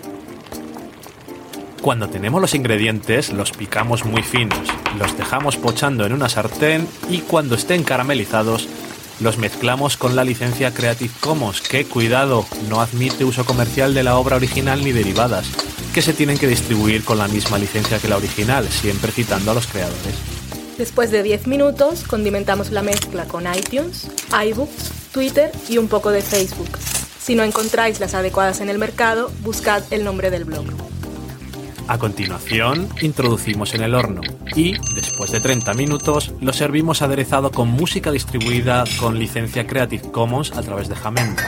Al final del post correspondiente vienen especificadas concretamente. Si tenéis alguna duda con respecto a la receta o a cualquier otra cosa, podéis preguntarnos a través del correo electrónico del sofá a la cocina @gmail.com. Buen apetito.